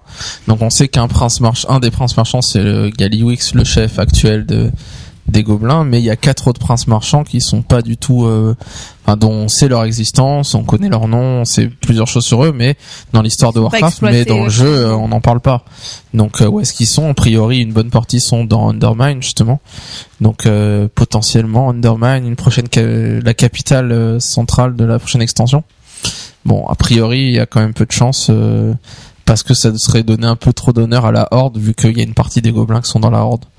Donc, il faudrait quelque chose d'un peu plus neutre, même si les gobelins restent neutres. Ouais. Euh, une troisième, euh, troisième grande faction finalement, et une troisième grande île des, airs du- des îles des mers du Sud, c'est Kultiras. Alors Kultiras, euh, c'est un des royaumes humains euh, qui, qui fait partie des sept royaumes humains dont on connaît l'existence. Alors quels sont-ils ces sept royaumes? Si on refait la liste, on a Gineas, donc Gineas c'est le, les Worgen actuellement, Alterac, donc qui sont qui sont à la vallée d'Alterac et qui combattent contre les loups de givre Mhm. c'est ça, de la Horde. Euh, on a Dalaran qui n'existe plus vraiment, enfin existe en Northrend maintenant, mais qui avant L'ancien était Dalaran. voilà le royaume de l'ancien Dalaran, l'endroit où il y a le gros cratère euh, La bulle entre à côté de Ulterac et de la forêt des pins argentés. Euh, Il y a Lordaeron qui a été détruite dans Warcraft 3 et où maintenant à Lordaeron on a le Undercity, enfin Fossoyeuse, la capitale des, des réprouvés. Euh, on a Kultiras, dont on va parler maintenant. Hurlevent, qui est la, le royaume humain qui reste euh, le, le royaume principal maintenant, puisque c'est le royaume humain des, des joueurs de l'Alliance. Et Stromgard, donc qui est le ce bastion euh, qui se trouve à Arati, qui est envahi par des PNJ, une partie des ogres et puis d'autres euh, humains de Stromgard qui sont rebellés, qui sont devenus un peu fous et qui tapent tout le monde à vue. Euh, alors qu'est-ce que c'est Kultiras C'était c'est une île qui se trouve dans le, le lore de Warcraft entre Dunmorog et Gineas. Donc vous voyez cette euh, dans les royaumes de l'Est, il y a une sorte de grande crique euh, où il y a euh, le Arati, on trouve le, le enfin on arrive aux bordures d'Arati où il y a un bateau de pirates, il y a une zone comme ça qui est assez inaccessible euh, qui avant était très cachée, qu'il n'y a pas grand monde qui connaissait son existence. Et donc en théorie, Kultiras, elle est euh, à, cet- endroit-là entre euh, d'un côté et Dunmorog et la la zone la marécageuse des nains. euh, Enfin voilà, elle, est, elle se trouve entre les deux. Le problème, c'est qu'actuellement, cet endroit-là, ils ont placé Vashjir. Donc du coup, dans l'histoire de Warcraft, l'explication officielle, c'est qu'il y aurait eu des mouvements de plaques tectoniques qui auraient fait déplacer l'île de Kultiras. Ce qui est euh, complètement crédible. euh, je veux dire, euh, a- Comme les transmogriffeurs, n'est-ce pas voilà, aucun problème avec ça. Alors, Kultiras, on en a quelques références dans le jeu, Euh, notamment, actuellement c'est plus trop le cas, mais euh, à l'époque, euh, avant Cataclysme, dans la, la zone de départ de la Horde, donc à Durotar, au début, dès qu'on était niveau 6-7, on avait quelques quêtes qui consistaient à aller tuer le lieutenant Bénédicte et à tuer un certain nombre d'humains qui s'étaient installés à Durotar, donc exactement entre euh, la, le village de Senjin et euh, la première ville, je sais plus comment elle s'appelle, Tranche-Colline. Tranche colline. Donc entre les deux, il y avait un- une forteresse euh, humaine et c'était des soldats de Kultiras. Et euh, donc c'est c'est au moment où dans l'histoire de Warcraft où Thrall euh, quitte les royaumes de l'Est, prennent des avec la Horde, prennent des bateaux et vont s'installer et arrivent en Durotar, il y a les des humains de Kultiras qui les poursuivent et qui ne ne veulent pas qu'ils puissent euh, se revendiquer du retard et donc c'est là qu'ils créent ce petit bastion euh, pas très loin d'Orgrimmar pour euh, pouvoir les surveiller et pouvoir essayer de les détruire. Euh, donc c'est la nation de Kultira, c'est une nation qui a développé une grande flotte marchande et une flotte de guerre, donc qui sont très orientés bateaux. Et euh, la, ce- cette zone comporte une capitale qui s'appelle Boralus. Donc c'est la ville euh, principale de, de cette nation. Euh, Il y a aussi euh, le- la prison de Tolbarad, qui à la base est une prison qui a été euh, fondée par Kultiras avec l'aide des mages de Dalaran pour mettre des protections magiques. Et donc c'est pour ça que euh, Tolbarad se trouve aussi dans ce coin-là. C'est donc c'est une prison pour euh, pour la nation Kultiras qu'ils ont mis sur une île pas très loin de leur île à eux. Donc voilà une île, enfin une toute une faction finalement qui qui n'a pas qui n'existe pas dans le jeu actuel et qui pourrait avec lesquels on pourrait euh, avoir beaucoup de choses à faire. Alors prochaine île euh, dont on va parler, euh, c'est l'île des Dark Spear. Enfin, il, il est au pluriel en, en anglais, Islands. Et euh, ces îles, euh, la, la principale euh, s'appelle l'île des Dark Spear, des Sombrelances, parce qu'elle était euh, donc le berceau de la tribu Sombrelances et euh, aussi riche d'histoire euh, dans les anciens Warcraft, puisque c'est sur cette île que Thrall s'était échoué avec un bataillon d'orques, a fait la rencontre de Senjin, l'ancien chef des Sombres Lances, et euh, l'a aidé euh, à, à repousser euh, et à détruire les attaques d'un avant-poste de l'Alliance. Par la suite, Thrall et Senjin se- s'étaient fait capturer par des Murlocs et euh, ont découvert qu'en fait l'île était euh, aussi un grand repère de, de monstres en tout genre, dans des galeries, des mines et des temples creusés pour la pour la gloire de la sorcière des mers, qui euh, est Zarjira. Voilà. Et donc euh, Thrall s'est enfui, Senjin euh, a été sacrifié et, et a laissé euh, la place à son fils euh, qui di- dirige la, la tribu actuellement, Vol'jin. Et dans leur euh, fuite, la sorcière euh, des mers a euh, déclenché l'éruption du, du volcan de l'île et l'île a été engloutie. Donc pourquoi je vous raconte tout ça, c'est que euh, ben, cette île, elle est engloutie, donc euh, ça pourrait être encore un contenu exploitable, vu que elle, elle avait été percée de galeries, de temples, de prisons. La sorcière des mers, je crois que elle est morte parce que dans morte, le Mais elle pourrait bien revenir. voilà. En fait, il y a, il y a une référence dans la zone de départ des trolls à Cataclysme. En fait, ils ont rajouté dans les nouvelles quêtes euh, de départ des trolls. euh, à un moment, vous vous battez contre euh, des nagas. Et je me rappelle plus de cette quête, mais de ce que j'ai vu sur Internet, apparemment, c'est le retour de la sorcière qu'il faut repousser à nouveau. Donc, euh, si Ouais, vous avez, je me souviens. voilà, si vous avez de nouveau souviens de envie ces quêtes qui sont très très sympas d'ailleurs. Ouais, dans une caverne avec Ouais. des nagas, etc. Et ce serait le retour de cette sorcière qui viendrait euh, pour se venger. Maintenant, je me rappelle plus comment elle termine. Donc, est-ce qu'on la tue vraiment Est-ce qu'elle s'enfuit. Bref. Euh, En tout cas, toujours euh, trouver quelque chose s'ils veulent la faire revenir. voilà, ce sera le petit-fils en de la fait, sorcière. on qui- l'avait renvoyé dans un autre plan. Ouais, et puis euh, ils ont pas fait l'erreur comme avant avec le, le mec qui avait là qu'on tuait, je sais plus comment il s'appelle, le troll là. qui Zalazan. était- Zalazan qui était niveau 10. Là, euh, elle est niveau euh, tête de mort, elle a je sais plus combien de millions de points de vie et on a avec nous euh, c'est qui le chef de la des trolls actuellement, c'est Vol'jin. Vol'jin, qui est avec nous et qui nous buff et qui fait qu'on est bien plus puissant hein, et il nous aide etc. Donc euh, oui, potentiellement oui, on pourrait on pourrait y avoir un petit donjon avec elle quoi. Donc voilà, euh, les îles Darkspear, euh, Sombre Lance. Ouais.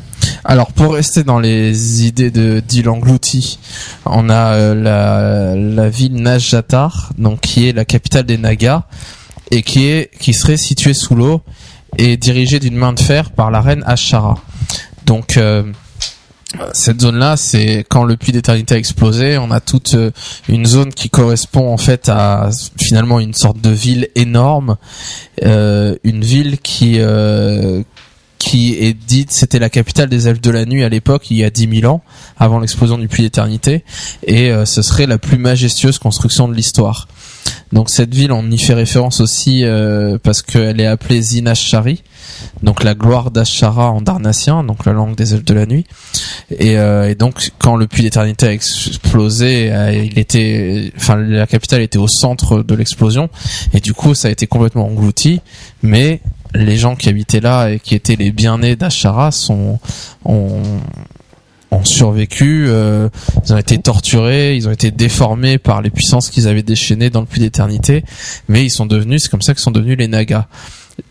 Et du coup, on a euh, pareil cette euh, potentielle, c'est pas une île des mers du sud, mais cette potentielle zone qui serait sous l'eau, qui serait voilà cette euh, capitale, euh, cette ville sous l'eau énorme qui qui serait euh, habitée par les Nagas et dans laquelle Ashara serait encore vivante a priori et, et dirigerait encore les les Nagas. Euh, Une île suivante. Voilà, une île suivante. Alors j'ai pas trouvé la traduction française et euh, suivant les lores euh, que les, les joueurs ont retrouvés dans différents manuels de Warcraft, euh, il s'appelle les Plunder Island ou Iji.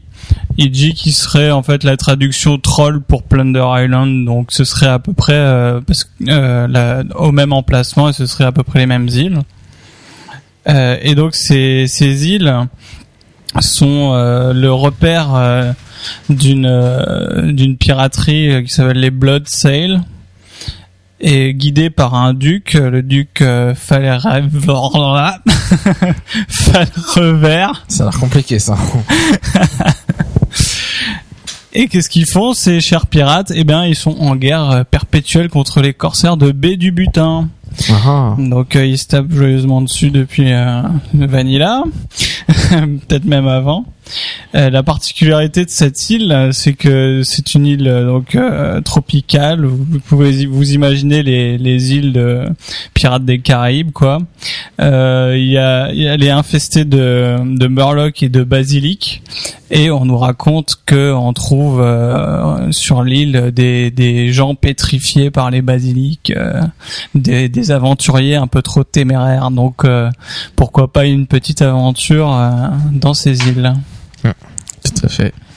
Euh, une île de plus euh, dont on a déjà parlé par le passé quand on a parlé, ça intéressait l'histoire des trolls, c'est Zandalar. Donc Zandalar, c'est la, c'est une île, euh, une île troll qui serait le centre de la civilisation troll, donc le berceau de cette race.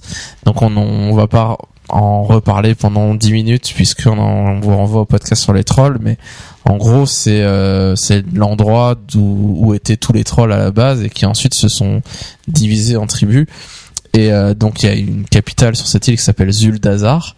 Et euh, c'est le lieu de vie des Andalari. Donc euh, les Andalari, cette sorte de caste euh, des trolls sages, prêtres, euh, qui sur lesquels tous les tous les enfin toutes les civilisations trolls se réunissent régulièrement, vont demander leur avis pour des choses.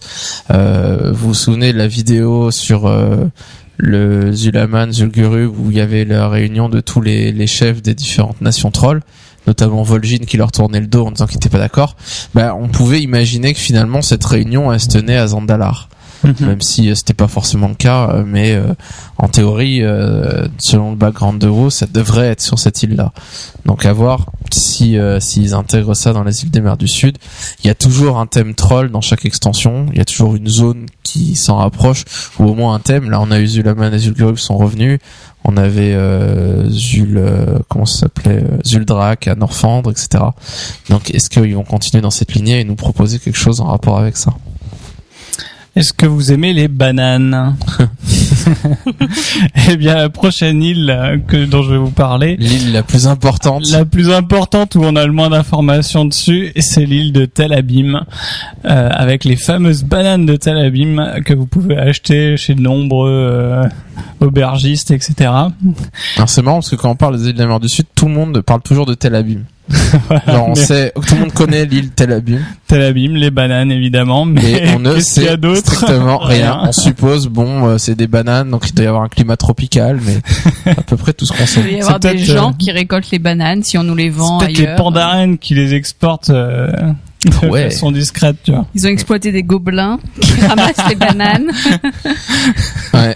Et c'est pas des bananes qui rendent intelligentes, donc euh, Donc Désolé. ils sont restés exploités. ils sont restés exploités. Dernières îles qu'on a sélectionnées, ce qu'on appelle les îles brisées. Alors les îles brisées, c'est un lieu qu'on connaît bien si on a joué à Frozen Throne, donc l'extension de Warcraft 3. Euh, c'est l'endroit où se trouve le tombeau de Sargeras. Donc euh, dans l'histoire, il y a des milliers d'années, euh, quand il y a eu le, la guerre entre Sargeras et les nations humaines, etc. Euh, Aegwyn Magna, qui était gardienne de Tirisfal, va enfermer Sargeras dans une prison, et donc qui est connue sous le nom de tombeau de Sargeras. Et donc, je vous passe les détails. Plus tard, euh, bien plus tard dans l'histoire, il y a le l'orc Gul'dan qui va partir à la recherche du tombeau. Euh, qui va y aller, qui va essayer de trouver les, les délivrer Sargeras, trouver ses restes. Euh, il va y mourir au final. Il va euh, déchaîner des puissances plus grandes que ce qu'il pouvait maîtriser. Et ce qu'on trouve dans Frozen Throne, c'est euh, Illidan qui part euh, au, à la recherche du tombeau de Sargeras et qui y trouve un artefact qui s'appelle l'œil de Sargeras. Et donc il y a plusieurs missions où on joue, où on joue euh, Maiev, euh, c'est comment chante l'ombre, son nom je crois en français. Euh, donc Maiev qui est à la poursuite d'Illidan et du coup qu'on la joue euh, qui arrive au tombeau de Sargeras etc donc on est sur ces îles brisées euh, qu'on qu'on connaît pas encore dans World of Warcraft et donc ces îles-là, il n'y a pas grand-chose à y dire. C'est des îles où il n'y a pas de gouvernement, pas de capitale. Il y a des créatures d'un peu toutes sortes. Et donc voilà, c'est pour ça qu'on, que Maiev a choisi cet endroit pour enfermer. Enfin, non, pas Maiev, que euh, Aegwin a choisi cet endroit qui était un peu désert à l'époque euh, pour y enfermer les restes de Sargeras. Voilà les quelques îles euh, qu'on voulait parler pour avoir un peu quelques idées sur l'histoire que quand si jamais nous annonce Blizzard nous annonce que les îles des mers du Sud seront la prochaine extension ou peut-être la cinquième, peut-être la sixième. Bon, on est sûr qu'il y a un moment où ces zones-là vont réapparaître, peut-être dans des patchs, et donc on, qu'on ait déjà un, un petit background, sans oublier que forcément Blizzard est un peu spécialiste des retournements de situation et des retournements de veste, et que bien sûr, comme l'île de Culturas, Cultiras à se déplacer grâce aux, plaques tect- aux plaques tectoniques. Peut-être que demain ils vont nous dire que Pandaria n'a jamais existé, mais que c'était un fantasme et que euh, en réalité euh, il y a un monde parallèle avec des pandas euh, qui essaient de nous dominer. Enfin, j'en sais pas euh, des histoires abracadabrantes, Non, mais au moins on aura un certain background au niveau des îles. C'est vrai que ces petites recherches m'ont quand même répondu en partie à une question. Euh, J'avais posé la dernière fois, c'est euh, qui est-ce qu'on aurait comme gros ennemi euh, avec une histoire de Pandaren? Et là, euh, on a quand même Ashara euh, qui serait en plein dedans et qui, euh, après Deathwing, on peut croire qu'elle est plus puissante que ça puisqu'il y a forcément une, une augmentation du niveau. Ouais. Euh, puisque c'est quand même elle qui a fait péter toute la planète, donc euh, pourquoi pas? Quand même, ouais. Donc Ashara et puis qu'elle a du euh, pouvoir quand même. Ashara et puis celle d'après, on sait pas. euh, on sait qu'à la fin, c'est Sargeras le plus grand méchant. euh, le, le méchant final de, du monde de Warcraft, c'est Sargeras, c'est un titan, donc euh, enfin un ancien titan, donc en gros, euh, forcément, c'est le plus puissant de tous. faire mieux. Donc Ah, Sargeras, zut. mais c'est vrai qu'Ashara peut-être, euh, Sargeras, Ashara plus forte que Deathwing, Sangoku Ah, plus ah, fort que Vegeta. voilà, on va faire un On débat. va faire un débat de deux heures. Euh, voilà, on va passer à la partie PVP.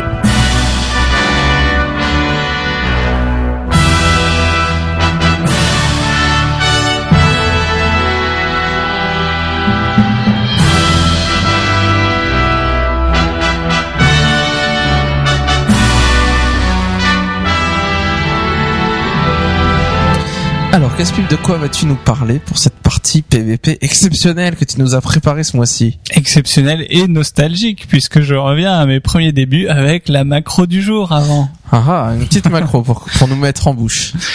Eh bien, en faisant mon reroll chaman, euh, j'avais toujours dans ma quête de limiter le nombre de touches à utiliser par rapport au nombre de techniques.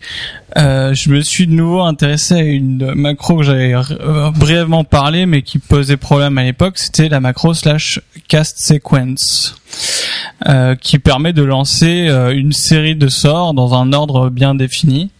Euh, mais qui à l'époque avait la, la fâcheuse, euh, enfin le fâcheux problème de euh, ne pas se réinitialiser.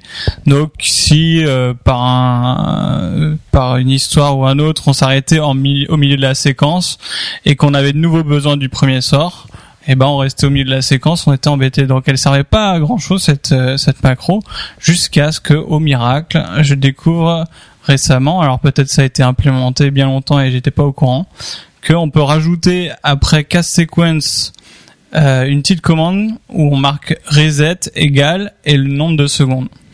Et là, ça permet que au bout, si vous mettez 6, au bout de 6 secondes, eh bien la séquence reviendra à son premier sort. Alors les y a, y a- le faites pas sur toutes vos sur tous vos sorts euh, vous mettez pas tout votre cycle DPS en- sur une commande Sur une touche, attends, c'est génial. ouais en PVE ça le mage arcane, c'est le mais- mage monotouche. Le mage feu qui a plein de sorts, il peut devenir un mage monotouche aussi alors, voilà avec une grosse macro. Euh, L'intérêt, en fait, euh, ce sera euh, plus. euh, il faudra bien réfléchir en l'utilisant. Euh, Il y a des classes DPS qui ont des sorts, par exemple, euh, que vous lancez et qu'il faut suivre en 4-5 secondes d'un autre sort systématiquement pour euh, que l'autre sort soit plus plus important ou que c'est un sort que vous n'utiliserez pas d'habitude, mais grâce à un point de talent, et ben c'est intéressant de l'utiliser après. D'accord? Euh, je vous donne euh, un exemple pour les tigres féra- euh, les tigres ouais. Euh, vous avez euh, le jump, vous sautez et puis vous pouvez tout de suite claquer derrière euh, le ravage qui normalement se fait que quand vous êtes dans son dos, dans le dos. Et donc ça vous fait deux techniques que vous êtes sûr que vous allez toujours utiliser l'une après l'autre et qui vous prend en fait deux raccourcis ou deux touches différentes. Tu m'intéresses là. Et ça, c'est super embêtant. Alors, vous avez la même chose, par exemple, avec les démos euh, SP euh, destruction qui doivent lancer un autre truc juste après. Là, avec mon chaman, euh, j'ai un euh, j'ai un spell d'élémentaire. Moi, je suis euh, SP amélioration, mais via les talents, il y a un, sort, euh, euh, un truc de lave que je peux lancer qui me sert à rien dans ma SPLM, mais grâce à ce talent, il est utile parce qu'il critiquera toujours si je le fais précéder un autre. Et donc, pareil, ben je mets l'un et l'autre. Et donc, avec euh, la petite commande reset, eh bien si par exemple je lance mon premier sort et puis finalement, vu la situation, euh, je vois que c'est plus intéressant de balancer autre chose.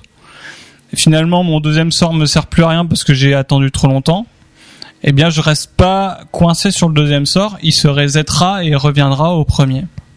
Donc ça c'est le premier exemple super utile pour ce genre de macro. Le deuxième exemple super utile, c'est quand vous avez deux sorts qui ont exactement le même cooldown qui servent à peu près à la même chose et que vous faites souvent suivre également.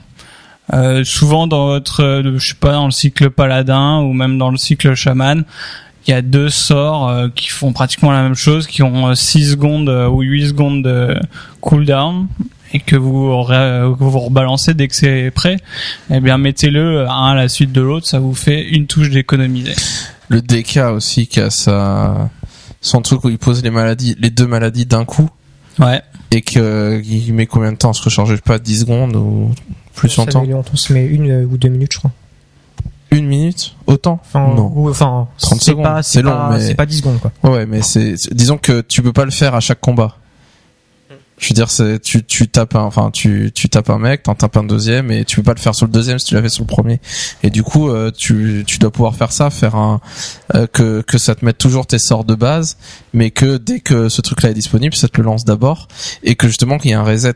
Du coup, que si Ouais. jamais il redevient disponible, bah, ça tu restes pas bloqué sur les autres, mais tu resets sur le premier. Quoi. C'est ça, donc Donc finalement, toutes les classes euh, peuvent, Peuvent vraiment être, utiliser ce euh, truc-là et ils peuvent être intéressés Simplifier par cette macro. Donc euh, je mettrai une petite, euh, enfin un petit exemple de commande euh, rapidement pour que vous puissiez euh, la pomper joyeusement. Et euh, rappelez-vous simplement que pour le reset, eh bien, il faut toujours mettre le nombre de secondes de votre première technique. Si votre première technique repop au Au bout de de 6 combien de secondes, temps, ouais. il faut parce que comme ça, vous êtes sûr que dès qu'elle est prête, elle sera de nouveau disponible sur votre touche. Voilà. Euh, alors aujourd'hui, on va parler d'un BG euh, qui est le rivage des anciens. C'est pas le BG qui a déçu Gorger. Ouais, ouais, le, le, BG que je, le BG que je déteste. Alors pourquoi tu le détestes, mon cher Gorger? Ouais, parce que déjà on fait deux fois la même chose. Donc euh, on a on défend, après on attaque. Donc euh, première manche, deuxième manche, déjà je trouve ça un peu agaçant. Et puis euh, bon, euh, ce BG là, euh, si on se la joue euh, à l'agence Tourisque, euh, j'adore quand un plan se déroule sans accro.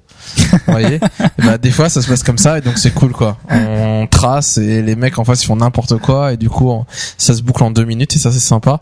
Euh, par contre, les fois où c'est les autres qui font ça et que t'arrives, on n'arrive pas à s'organiser, bah voilà, les autres ils gagnent en deux minutes et on fait rien et, et on passe deux minutes à courir derrière les, les machines qu'on n'arrive pas à rattraper et, et bon, c'est bon, j'aime pas. Mhm. Clairement, euh, Ça te frustre. c'est- clairement, Ça m'a toujours frustré ce PG depuis le début quoi. Et vous autres, là, les, des appréciations négatives, positives? Moi, j'y comprends pas grand chose avec les histoires de portes. Je sais jamais où elles sont. Alors, euh, j'essaye toujours de, de pouvoir euh, mourir en même temps qu'au moins une personne que je pourrais suivre quand je verrai. Toi là-bas On passe notre temps à follow. courir aussi. On passe notre temps à courir dans ce BG. Ouais. Si on est d'un côté et qu'ils vont tous de l'autre côté, bah voilà, on doit courir pendant une minute pour euh, rejoindre l'autre Mhm. côté, essayer de rattraper et faire quelque chose. Et euh, je C'est sais vrai pas, on serait que- 40 contre 40. À la limite, je dis pas, ça serait épique, ça serait marrant. Mais là, c'est 10 contre 10. Ouais. C'est vrai que sur assez, le papier, euh, le truc est sympa, euh, un day of defeat, enfin le jour du débarquement, les choses comme ça. Ouais. Et puis en réalité, je trouve que euh, ça ça donne beaucoup trop d'importance aux machines et beaucoup moins au PVP, euh, player contre player, je trouve. Ouais. Et donc euh, c'est c'est un peu spécial comme BG. Alors euh, bon, présentation rapide que tout le monde, euh, je pense, connaît. Un 15 contre 15 en deux rounds avec une équipe qui doit attaquer puis défendre la salle de la relique. Et donc le euh, chronométré. Euh, Il y a deux couloirs d'attaque qui se fusionnent.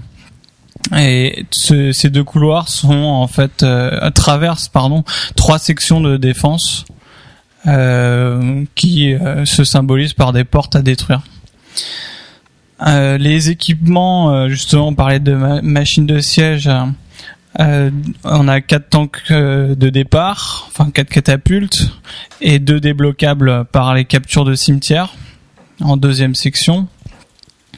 Euh, ces tanks font environ euh, au niveau 85 font 550k euh, points de vie, un demi million de points de vie quoi.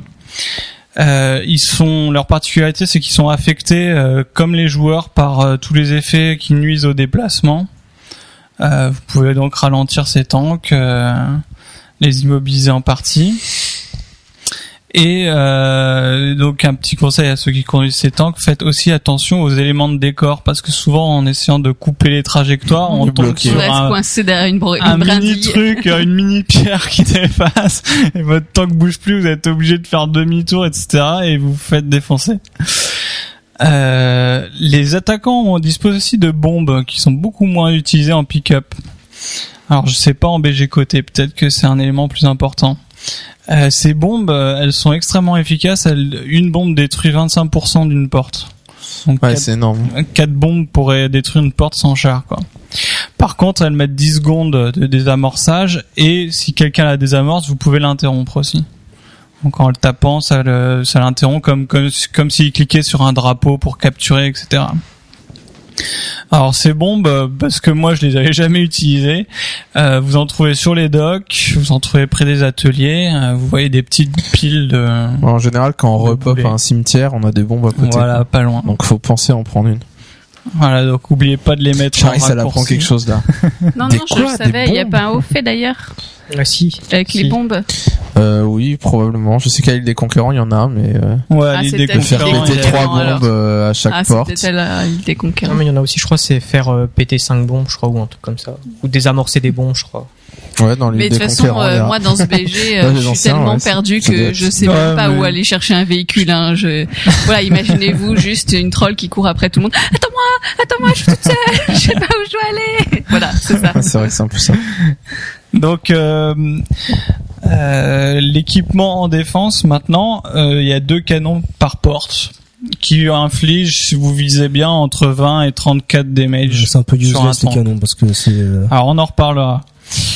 Euh, les stratégies actuelles, je vais parler que celle de pick-up parce que j'ai jamais fait de BG côté là-dessus. C'est le rush.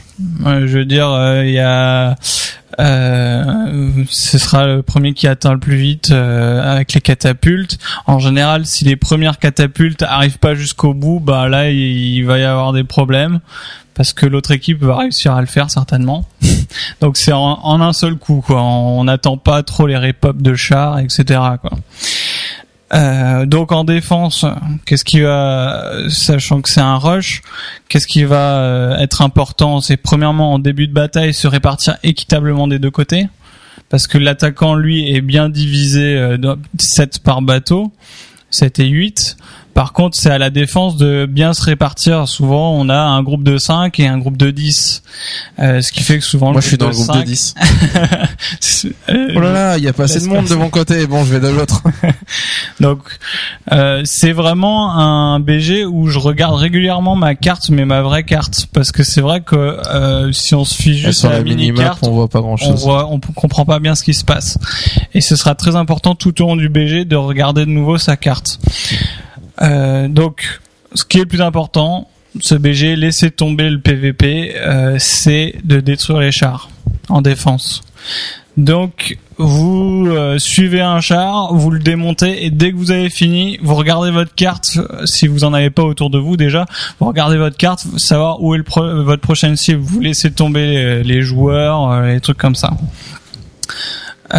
Prenez toujours donc un temps d'avance pour savoir quel est ma prochaine euh, mon prochain char à attaquer parce que souvent bah on en a tué un on est content et puis on reste là tout le monde reste autour en attendant le prochain Alors qu'ils ont fait une brèche de l'autre côté, alors et ils ont qu'ils fait sont en une train brèche de l'autre d'avancer, côté tout à fait et après on n'arrive plus à rattraper quoi. Euh, et ça, ça arrive souvent au début. C'est si votre côté a pas eu de problème, ben changez tout de suite de côté. Euh, euh, allez prêter main Parce que là-bas ils ont des problèmes. Ouais. Euh, donc, comme on a parlé des bombes, ben il y a des joueurs qui utilisent quand même les bombes. Donc, euh, regardez souvent si vous battez près des portes, s'il n'y a pas une bombe qui traîne, désamorcez-la. J'ai vu même, un, alors je sais pas parce que j'ai jamais joué DK, j'ai vu un DK faire une bulle anti-magie au-dessus d'une bombe. Je sais pas si ça protège la porte. C'est un truc à explorer. ça. ça c'est super marrant ça. Dans le doute, ça peut dissuader. jamais. Bah, le mec il l'a fait, il devait y croire quoi. enfin bref. Euh, et les canons. Les canons, c'est vrai qu'ils servent pas à grand chose. Parce que euh, Ouais, un DPS ça fait rien. beaucoup plus que du 20 à 30k toutes les 3 secondes quoi. Euh, par contre, si vous êtes spé heal, ça peut être plus utile. Si vous êtes euh, healer en, en défense, euh, bah, vous n'avez pas trop à heal. Donc utilisez les canons si vous n'avez pas de spé DPS pour cette phase. Et euh, vous serez quand même plus efficace.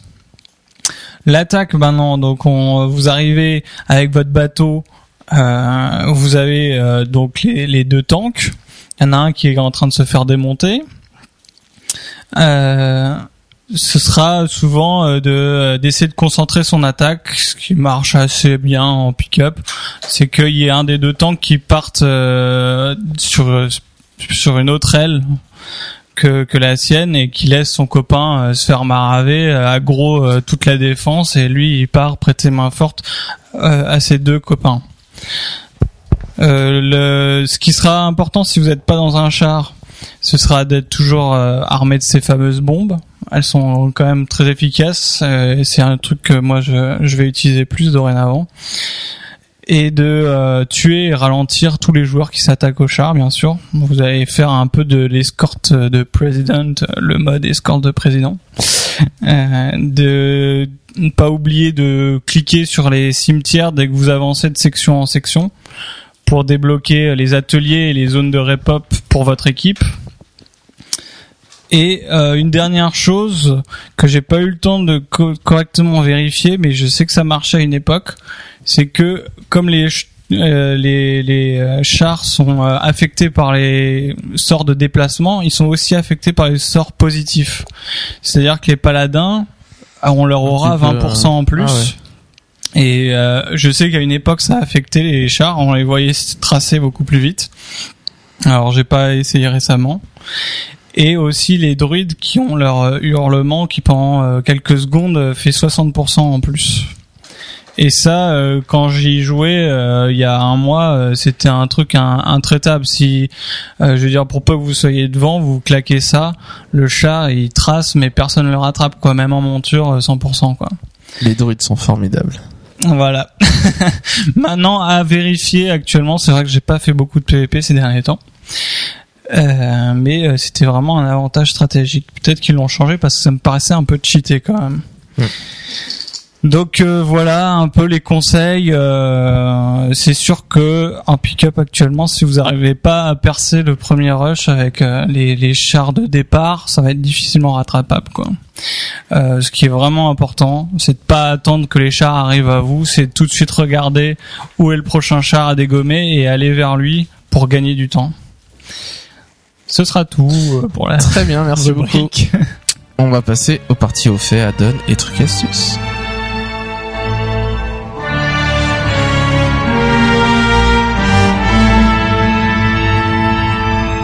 Quoi vas-tu nous parler alors ce mois-ci, Charis? Eh ben écoute, en introduction, euh, je me suis dit qu'on avait oublié de dire quelque chose dans ce qu'on avait fait ce mois-ci. Quoi?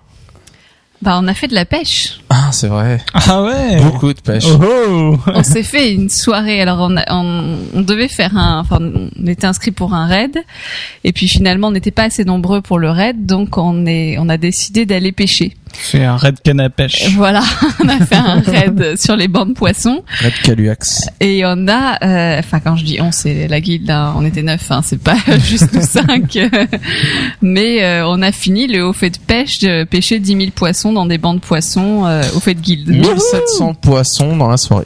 Ouais, en trois, On est à huit. en ouais pas trois Parce que le frère de. Caspip, hein, il faisait genre, il pêchait et puis il faisait des hauts faits en même temps. Les hauts faits Clair. correspondaient pas à ce qu'on faisait, donc. Et au fait de donjon, tiens, euh, tu pêches dans les donjons? Enfin voilà. Donc j'ai pensé à ça euh, vu que je fais une partie au fait aujourd'hui euh, qui est en lien avec la pêche. euh, ça Et attention, penser- eh, oh, m'oublie pas, m'oublie pas. Et, et Caspip a eu la tortue. Et voilà. Un Au de il me regarde avec une larme à l'œil. On le tous. de joie. D'accord. Il est pas envieux. Il est juste dégoûté, mais pas envieux. Euh, Donc ce mois-ci, je vais vous parler de Monsieur Pincemy. Est-ce que vous savez qui est Monsieur Pincemy Ouais. Ouais. Pète-la toi, c'est bon. Je sais pas la tortue, mais euh, C'est un mec sympa. c'est un mec sympa. Voilà, alors c'est un petit peu un- comme un, un génie, Monsieur Pincemy, il peut exaucer des souhaits. Euh, donc le concept de ce de ce haut fait, euh, donc c'est dans vos faits de pêche, hein, euh, c'est de pêcher la caisse d'écrevisses magique de Monsieur Pincemy et du coup euh, d'avoir euh, au final ce familier euh, qui est un petit un petit crabe quoi, c'est ça, c'est un crabe, hein, oui. Ouais. Euh, donc euh, c'est un haut fait qu'on peut classer euh, dans la catégorie chance. J'ai de la ou- chance. ou patience, ça dépend comment on veut voir les choses, mais en tout cas qui peut être qui peut être assez long, mais si on est chanceux, ça peut être assez rapide puisque toi tu l'as eu super vite, tu nous disais Ouais, Yuri. ouais. Donc euh, bon voilà, Défini super vite. 8 Ouais, heures. oui, euh, c'est vrai que quelques pour un mec euh, qui farme des réputations, ouais, je sais pas si c'est genre euh, 10 Enfin, minutes de pêche Ouais, ou pourrais, 4 ça- heures? Ça devait être dans les 10 minutes. Ah ouais, d'accord. En fait, euh, je pêchais, je cherchais un, je faisais un au fait de pêche, je sais plus, euh, pêcher des types de poissons, je crois. Et je l'ai eu en, par hasard sur un banc. Ouais, donc voilà, ça, ça peut être assez euh, assez rapide. Euh, donc les un petit peu les les les, prérequis, c'est que il, est plus aisé, il est plus aisé euh, d'avoir une monture volante parce que si j'ai bien compris, les zones, les trois seuls lacs où on peut le pêcher sont euh, en haut de montagne, donc c'est pas très pratique si vous avez une monture. Je sais même pas si c'est accessible si on n'a pas de monture volante, je crois Non, mais pas. de toute façon, la monture volante maintenant c'est au niveau 60. Voilà, Donc, pour aller en maintenant, euh, je pense qu'il n'y a pas grand monde qui n'a pas la monture volante.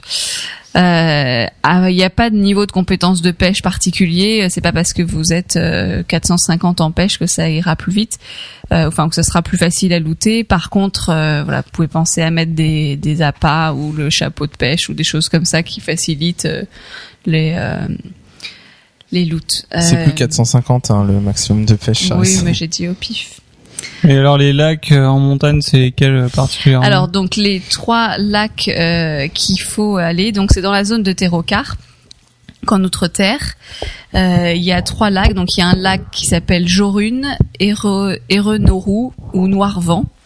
Euh, donc c'est les lacs qui sont en fait, euh, il y en a un au nord d'Oshindun, euh, un qui est à l'est jusqu'au lait Oshindun et un troisième euh, qui est euh, au sud-est d'Oshindun. Bien ça, j'espère que je me trompe pas entre est et ouest, mais je pense pas. Euh, donc c'est les trois grands lacs qu'il y a dans Terrocar euh, quand enfin voilà, vous avez Oshindun et c'est vraiment les trois à côté, on peut pas Ouais, vraiment se tromper. ouais. Mhm. Euh, au pire, vous cherchez sur internet, c'est pas difficile à trouver. Euh, donc ça se pêche uniquement dans les dans les bancs de poissons, hein, faut pas se tromper. Euh, si vous pêchez à côté, vous l'aurez pas. Et c'est vrai que si vous avez le détecteur de bancs de poissons, c'est quand même beaucoup plus facile de le faire. Mais comme pour tout, euh, comme pour tout, c'est au fait là. Euh, alors la, difficulté, on va dire, c'est que c'est pas forcément, euh, euh, on peut pas avoir pince-mi euh, tout de suite aussi facilement puisque l'idée c'est qu'on va pêcher une sorte de parchemin enfin qui va être identifié comme ça dans vos sacs euh, donc euh, qui euh, est donc un en fait un parchemin qui s'appelle Monsieur Pinsmy, donc on loot, mais on n'a pas le familier. Hein, on a d'abord cette espèce de parchemin qui contient euh, qui contient trois charges. Euh, donc en fait, l'idée c'est vous parlez, euh, enfin vous lancez votre votre parchemin, vous parlez à Monsieur Pinsmy et il y va exaucer un vœu. Et donc peut-être que euh, ce vœu sera euh, une bonne chose, mais peut-être que ce sera une mauvaise chose qui vous arrivera. Et donc il y a trois charges et les trois charges sont utilisables avec un cooldown de 48 heures. Donc vous lootez le parchemin, vous essayez une première fois, euh, ça peut, vous pouvez avoir le familier Pinsmi et quel cas vous débloquez le haut fait, mais vous pouvez aussi avoir d'autres choses qu'on va voir après. Et du coup, après, il faut attendre 48 heures pour réessayer la deuxième charge, 48 heures pour essayer la troisième charge, et si vous ne l'avez pas, il faut aller repêcher ce fameux parchemin et recommencer l'expérience. Et là, euh, quand tu ouvres le parchemin, il y a qu'une seule option de dialogue? Il n'y a pas plusieurs questions. Je pense que c'est ou- même pas un dialogue, c'est juste un item euh, que le euh. voilà le, le nom du enfin quand tu te mets sur l'item, tu vois écrit euh, monsieur Pinsmy, je sais plus ce que c'est, parler à monsieur Pinsmy exaucera un vœu pour vous. Enfin c'est juste ça qui est écrit quand t'es sur quand t'as ta souris sur l'item, mais il y a même pas un truc qui se enfin je crois Ah, pas qu'il y a un truc qui se lance. Et juste après tu cliques sur l'objet et puis euh, et puis ça lance quelque chose. Euh, donc du coup, euh, voilà, il y a les chances de d'avoir le, le familier sont un petit peu réduites. Euh, L'avantage c'est que vous pouvez aussi, si vous voulez, aller pêcher, euh, aller pêcher plusieurs parchemins parce que ça, pour le coup, autant le familier, vous pouvez pas en avoir plusieurs, autant vous pouvez directement pêcher euh, trois fois le parchemin et vous l'avez dans votre sac. Et après, euh, voilà, vous n'avez pas à aller le repêcher maintenant. Bon, on peut aussi jouer le jeu et dire qu'on l'aura du premier coup. Néo, en fait c'est le haut fait où on se dit tiens je vais faire ce haut fait, on va pêcher au bon endroit, on pêche le truc, on est trop content, on dit waouh c'est trop cool, ça y est. mais euh, ça marche pas forcément. Et en fait ça marche pas. Alors qu'est-ce qu'il peut vous offrir? Parce qu'il dit qu'il peut vous offrir des vœux euh, qui peuvent être bons ou des vœux qui peuvent être mauvais. Donc il y a un premier vœu qui est sympa, il vous offre un cadeau. Ça peut être des potions de soins, euh, enfin de super soins ou de super mana. Alors vu que c'est en outre-terre, je pense que les potions ne sont plus très utiles. Ah, on va wipe. Euh, Attendez, j'ai ma potion. Ouais. Plus 2000 PV. Ah, super. Euh, donc ça, bon, ça, c'est dans les choses positives que vous pouvez vous apporter, Monsieur Pinsmy, mais qui ne vous sert pas grand chose si vous 3 êtes niveau PA chez le marchand. 85. voilà, vous pouvez toujours les revendre. Euh, une autre chose positive, c'est la bénédiction de Monsieur Pinsmy, qui fait que vos points de vie sont augmentés de 1200 pendant deux heures et que ça persiste après la mort. Bon, voilà, c'est pareil, c'est moyennement utile. tu euh, veux haut t'optimiser pour les donjons, euh, Gorgar voilà, plutôt que monter l'alchimie. Bon plan. Euh, vous pouvez aussi tomber sur euh, Furieux Monsieur Pinsmy. Donc c'est une crevice non élite niveau 70, c'est agressif, qui apparaît, qui vous attaque. Bon, généralement, euh, non, c'est c'est tuable. Ce serait marrant. Ça serait trop marrant. C'est tuable très facilement. Euh, et puis, il peut aussi faire apparaître le bienveillant Monsieur Pinsmy, donc c'est le côté euh, moins obscur de, de celui d'avant, euh, qui du coup est lui un gardien niveau 70 non élite qui reste avec toi pendant 10 minutes fait et des qui bisous. t'aide, euh, non, qui t'aide dans tes, enfin c'est un petit familier qui t'aide dans tes, dans tes autres combats. Euh, et puis en cinquième, on peut obtenir la caisse d'écrevisses magiques qui contient donc le familier euh, qui est l'écrevisse magique. Euh, donc c'est ça qui débloque, qui débloque le haut fait. Donc Ouais. voilà, c'est si on est chanceux, c'est rapide. T'as eu ça du premier coup, toi, alors, Yuri. En fait, je l'ai eu euh, la deuxième charge. Ah, d'accord, la deuxième charge. Ouais, mais avec un seul parchemin, donc Ouais, c'est assez ouais, rapide. c'est, bon, ok. Bah après c'est voilà c'est toujours pareil c'est un peu euh, comme les le rat d'Alaran etc quoi c'est si tu peux ou la tortue euh, que tu pêches tu peux l'avoir rapidement comme euh, enfin, alors, de ce que j'ai vu euh, le taux d'obtention alors je suppose euh, alors je sais pas si c'est euh, ça le problème c'est que je sais pas si c'est du familier ou de euh, ou du du parchemin euh, c'est de l'ordre de 1% donc c'est quand même J'espère que c'est le pas, parchemin euh, parce que si c'est le familier après que t'as eu le parchemin, euh, Ouais, là t'es dégoûté quoi. non c'est le c'est la pêche. Oui, je pense que c'est le fait de pêcher. 1% ça va. Donc C'est vraiment 1%. Le problème c'est les trucs où c'est 1 pour 1000. Où c'est 0,1%. ouais, c'est ça. Où là c'est 1 tous les Non, 1000. bah là ils disent là, bah, qu'officiellement c'est ça 1%, fait- c'est vraiment donc dur. c'est jouable. Après, euh, voilà, il y a un moment où c'était compliqué de l'avoir parce que tout le monde euh, farmait dans ses bancs, euh, donc euh, il y avait du monde. Enfin, j'ai lisé un truc, euh, il disait c'était la guerre. euh, il fallait se battre pour avoir un banc de poissons. euh, parce qu'il y a des y a, y a des lacs où il y a plus ou moins de bancs de poissons. Apparemment, le lac Noirvent qui est le plus bas euh, dans la zone terrocar, euh, il y a 10 bancs de poissons différents. Donc à la rigueur, vaut mieux aller là. euh, Enfin, ça évite d'aller de se déplacer sur les trois lacs. Mais il y a une époque où c'était plus compliqué parce qu'il y avait plus de monde qui le voulait. C'est un peu comme le, le tournoi de pêche, quoi. Alors que maintenant, enfin, c'est tranquille. a priori, on peut l'avoir rapidement, quoi. Voilà pour le, le haut fait de de ce mois-ci. Ok, merci beaucoup Charis. Un petit add-on pour la route, Yuri? Euh, c'est. Alors, je vais vous présenter un petit add-on euh, pour les gens qui.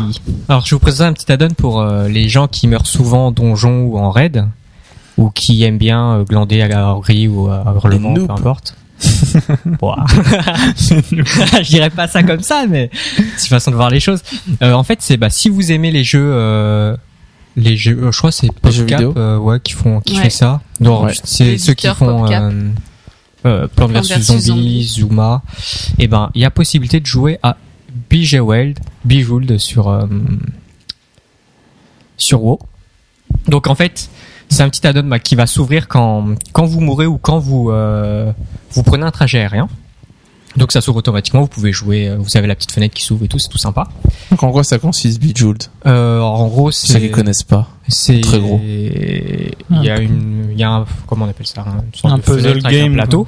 Enfin un plateau. Enfin, il y a une fenêtre avec plein de petits, de petits rubis, de petits joyaux. C'est coloré, c'est beau. Voilà, exactement. Et le but, c'est de réunir euh, en un mouvement euh, trois, euh, trois Au rubis, moins euh, trois rubis de la même couleur. Et euh, donc, en gros, en fait, faut enchaîner les points. C'est un Tetris-like, Ouais, euh, voilà. enfin une autre, euh, autre forme Ouais, de jeu. ouais, c'est ça, c'est ça. Donc c'est un Tetris-like. C'est très addictif. très addictif. Ouais, c'est ça. Euh, alors euh, l'avantage, enfin le, les particularités de cet add-on, c'est que euh, vous pouvez le configurer de manière à ce que quand vous vous commencez un combat ou quand il y a un appel, que la fenêtre disparaisse tout de suite. Ou vous pouvez le désactiver si vous préférez continuer à jouer pendant le combat ou pendant le raid.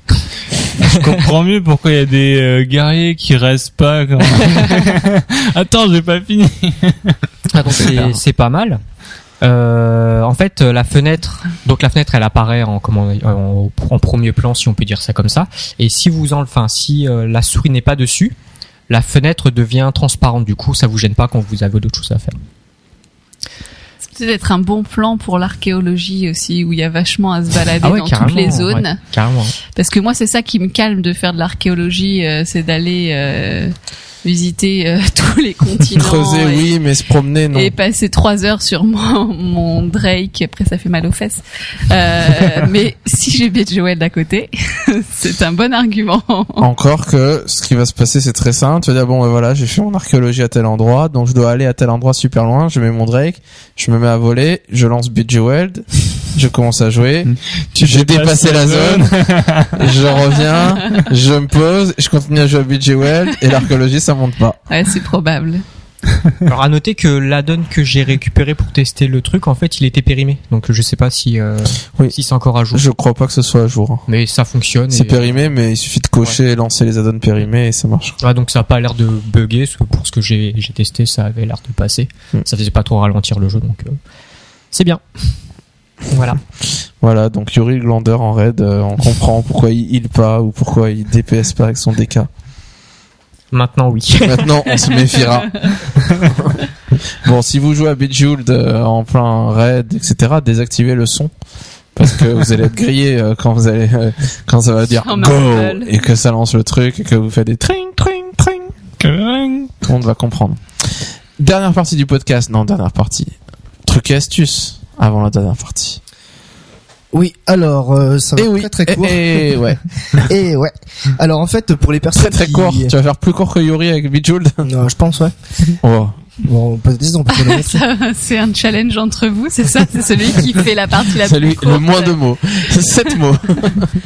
Non, On peut vous donner pas- d'autres challenges, pas- hein, de pas glisser des mots dans vos pas, parties mais- à la Un rigueur. tweet euh, 140 caractères, vas-y. Bon courage. Non mais euh, en fait, euh, genre, enfin pour les personnes qui, aiment- qui qui font beaucoup de quêtes et que vous savez il y a toujours ce, ce problème euh, de euh, quand on finit une quête ou euh, il faut toujours rouvrir son journal de quêtes, voir euh, enfin décocher les quêtes terminées ou voir où on en est dans nos quêtes. En fait, il y a un moyen très simple, de- d'ailleurs euh, inspiré par Caspip, qui m'a fortement poussé Le sur ça. moyen est inspiré par Caspip, On va la être inspiré classe. par Blizzard et refilé par Caspip. En fait, ce que vous pouvez faire quand vous, vous- quand vous avez votre liste de quêtes, vous cliquez sur le petit truc euh, qui s'appelle objectif euh, et euh, vous allez euh, tomber sur euh, sur euh, comment ça s'appelle une petite interface. Je viens de voir ce qu'il a écrit sur son iPad. C'est vrai que ça va être très court.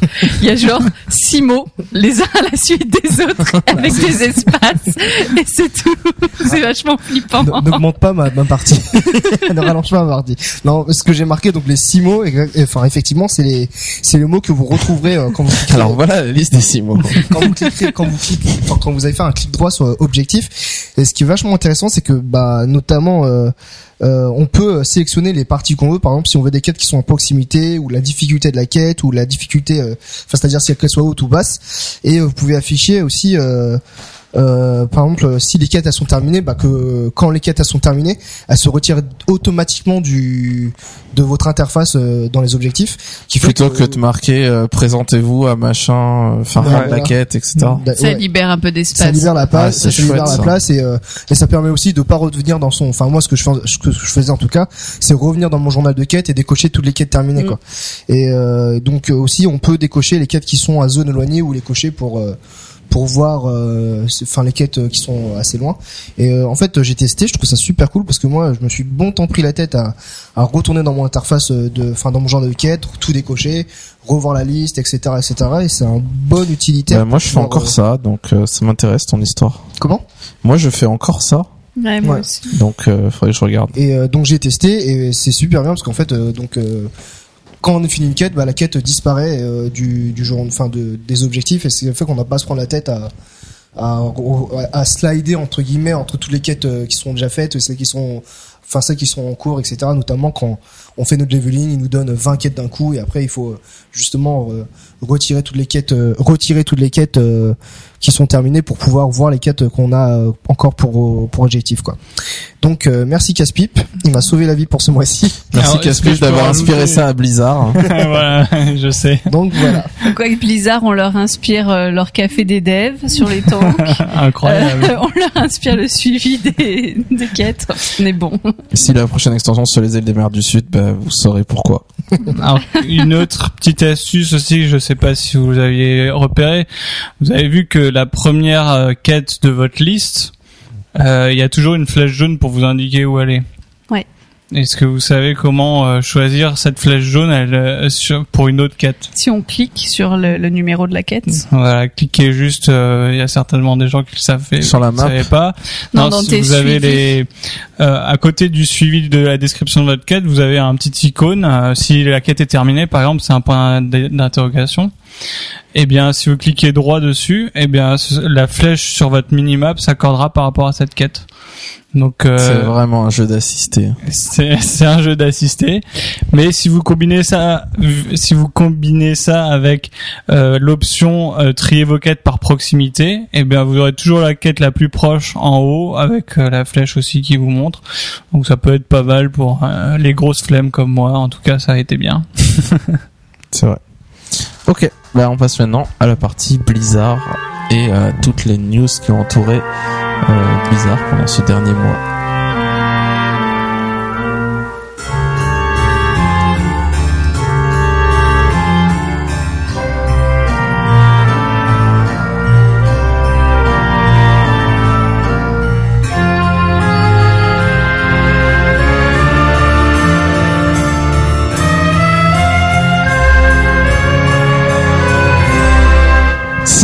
Enfin, ça fait des mois qu'on en parle. et ça y est, Diablo 3, la bêta a commencé. Depuis quoi? Une semaine? Non, mercredi. Oui, c'était Alors, ce qui, si on vous refait l'historique, si vous avez regardé un peu Diablo 3, euh, le mardi, je crois, il y a eu des énormes leaks, mais sur tous les sites partout, du data mining de données de Diablo 3, de choses qui sortaient, etc. Et donc tout le monde disait ah, ça sent la bêta de Diablo 3 qui a commencé ou qui est sur le point de commencer et qui serait donc une bêta très fermé, seulement pour l'instant Friends and Family, donc pour les amis et la famille de Blizzard pour l'instant.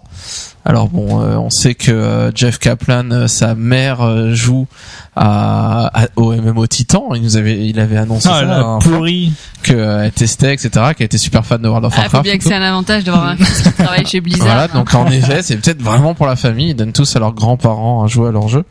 Euh, donc ça a commencé cette semaine et donc vu qu'il y a eu tous ces leaks, tout le monde a dit ah c'est pour très bientôt et tout le monde a dit, enfin beaucoup de gens ont dit euh, demain mercredi euh, c'est voilà c'est jour de patch, euh, on sort la bêta de Diablo 3 et ça n'a pas manqué. La, la, la bêta a commencé donc Friends and Family et euh, donc qu'est-ce qu'elle contient? On savait déjà que ça serait pas le jeu complet, c'est juste une partie de l'acte 1 et euh, l'objectif de la bêta n'est pas du tout de faire un équilibrage comme ça a été le cas dans StarCraft ou comme ça peut être le cas dans World of Warcraft. Euh, parce que c'est quelque chose qu'ils peuvent faire en interne. Ils ont pas, euh, ils ont pas besoin à tout prix que chaque classe soit bien équilibrée, sinon il y aurait des problèmes avec l'e-sport, etc. Vu qu'il n'y a pas d'e-sport concernant Diablo 3.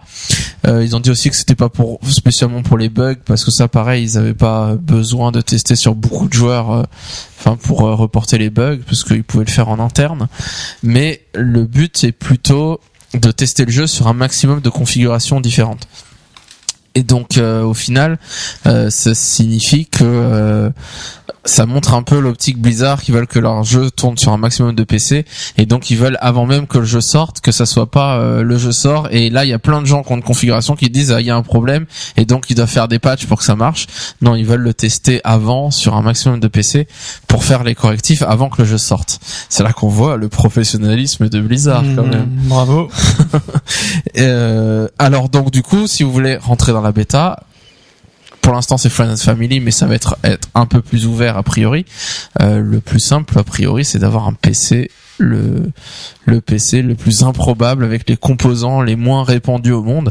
Parce que quand vous vous inscrivez sur euh, les jeux bêta ils scannent votre PC ils voient quel processeur quelle carte graphique quel disque dur enfin qu'est-ce que vous avez comme matériel. Et donc si vous avez un truc que personne n'a bah, Blizzard peut être intéressé voilà à voir euh, à voir si le jeu tourne bien chez vous. J'ai encore mon 386 à la maison. Bah, ouais, tu devrais tester. tu devrais tester. Donc euh, deux choix, hein. soit un truc super vieux qu'il y a plus personne qui a, soit un truc super récent qui coûte très très très cher et que personne n'a du coup. Donc c'est tout l'un ou tout l'autre. Euh, alors du coup, il y a eu énormément de data mining qui a été fait sur tout ce qu'il y avait dans la bêta, sur les objets, les monstres, enfin, euh, enfin, pas forcément les monstres et les objets en l'occurrence parce qu'ils sont plutôt sur le serveur que sur le client, mais tout ce qui est dans le client, euh, il y a eu des énormes euh, listes de de de de codes qui sont sortis avec euh, voilà tout ce qui est contenu dans le jeu. Euh, ce qui est, intéressant, c'est que le donc comme les autres jeux Blizzard, enfin Diablo 3 est un jeu qu'on peut jouer offline en théorie, sauf que là, il va falloir se connecter online, passer par battle.net comme Starcraft. Euh, a priori, il y aura un mode euh, offline quand même, je suis pas sûr, j'ai un gros doute là-dessus. Mais en tout cas, le, le mode de jeu principal sera online, il faudra se connecter et nos persos seront stockés sur leur serveur et pas sur notre PC parce que ça engendrait euh, dans le 2 on pouvait stocker les persos sur notre PC mais ça engendrait beaucoup de phénomènes de triche et de gens qui modifiaient leurs persos etc donc ce que Blizzard ne veut pas.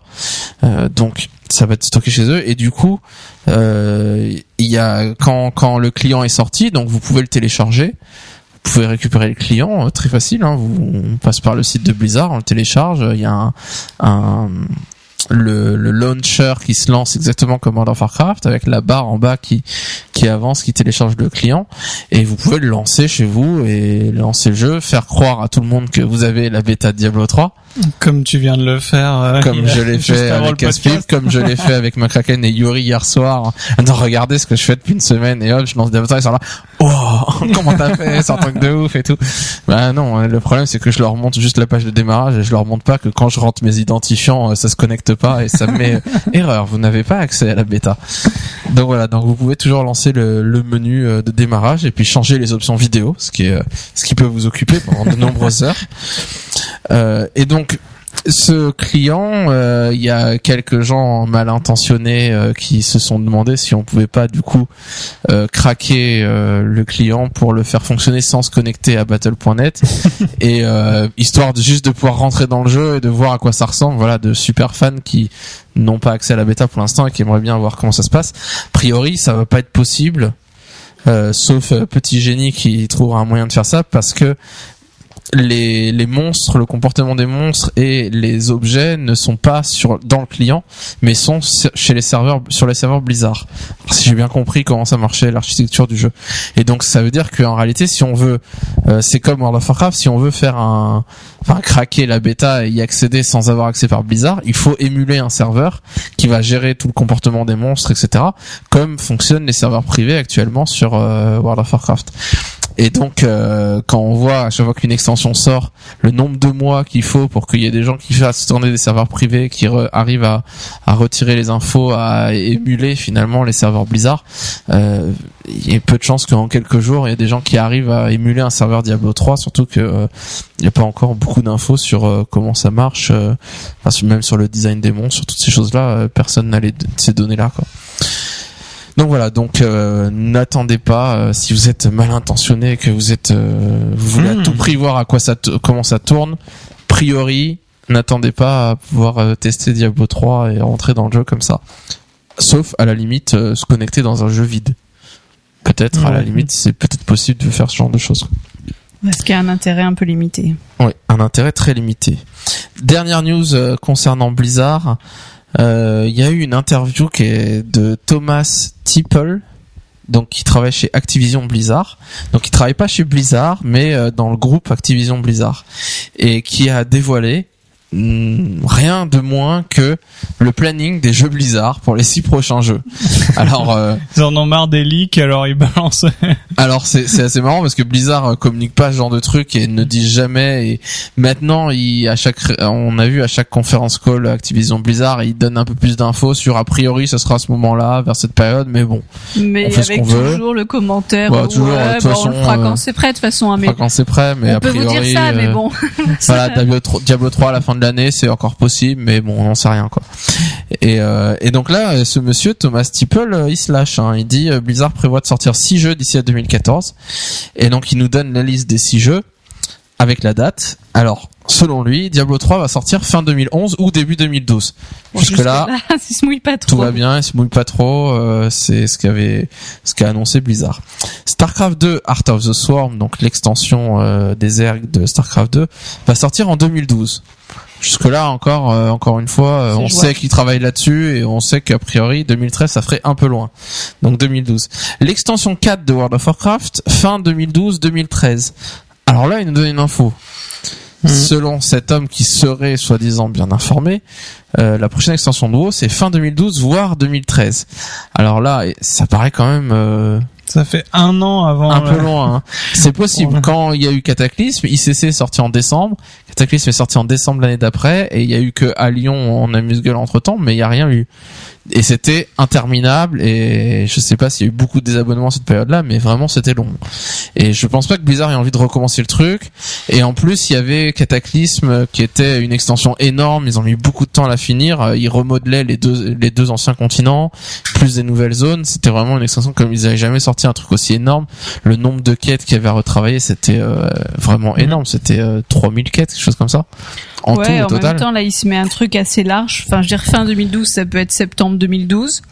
ouais. Euh, Et du coup, là, ici, ils annoncent l'extension euh, à la BlizzCon. euh, enfin, ça se tient, quoi. C'est Ouais, mais petit bon, un an après. Blizzard ayant euh, commencé à perdre des abonnés, euh, ça serait un peu Oui, catastrophique non, mais, si ça serait le cas. Ils peuvent le faire avant, mais je veux dire là, ils se donnent une. Enfin, je trouve qu'il fait une des prévisions. euh, C'est une grosse Suffisamment. fourchette, quoi. voilà, c'est ça, avec une fourchette suffisamment large Ouais. pour que ça, ça soit dedans, quoi. Ah, Bon, il veut râteau. pas décevoir les joueurs qui attendraient mi 2012 et que finalement ça serait pas le cas. Euh, bon, moi je j'y crois pas. hein. Fin 2012, euh, ça me paraît vraiment vraiment loin, mais c'est possible. Hein. S'ils ont, si ils disent finalement, on s'en fiche s'il y a un exode de joueurs, si les joueurs quittent, on s'en fiche, on veut faire une quatrième extension qui sera blindée de contenu, qui sera énorme et du coup on va prendre le temps de la faire. Bah au final, euh, oui, ça peut être fin 2012 et et ça peut être le cas. Il nous prévoit une extension Diablo 3 en 2014. Ah tiens, ah tiens, on n'en a jamais entendu parler, mais lui il dit qu'il y en aura une. Alors bizarre, on dit qu'il ferait des extensions Diablo 3. D'ailleurs, il me semble qu'ils ont dit des extensions et pas une seule, alors que la la politique d'avant c'était 2014. une seule. Et donc, selon lui, 2014, il y en aura une. Il nous prévoit StarCraft 2 Legacy of the Void, donc la deuxième extension StarCraft 2 sur les Protoss en 2014 aussi. Et il nous dit qu'il y a un sixième titre que Blizzard va sortir, qui est un titre inconnu. Alors, à votre avis, il y a eu énormément de spéculations sur Internet sur qu'est-ce que ça peut être ce sixième titre? Plante versus Zombie 2. Le retour. Projet bah, Titan. oui, ça évoque. Enfin, on pense au projet Titan. Après, bon, euh, Donc, Projet Titan. 2014, je sais pas, ça me paraît presque Ouais. tôt. Ouais. Est-ce que le MMO Titan Blizzard voit déjà le sortir euh, aussitôt? Enfin, le... on sait qu'ils travaillent dessus, mais est-ce que c'est encore à l'état de concept ou est-ce que vraiment ils commencent à avoir une direction claire et au point de dire à Activision, voilà, on travaille là-dessus, on va le sortir?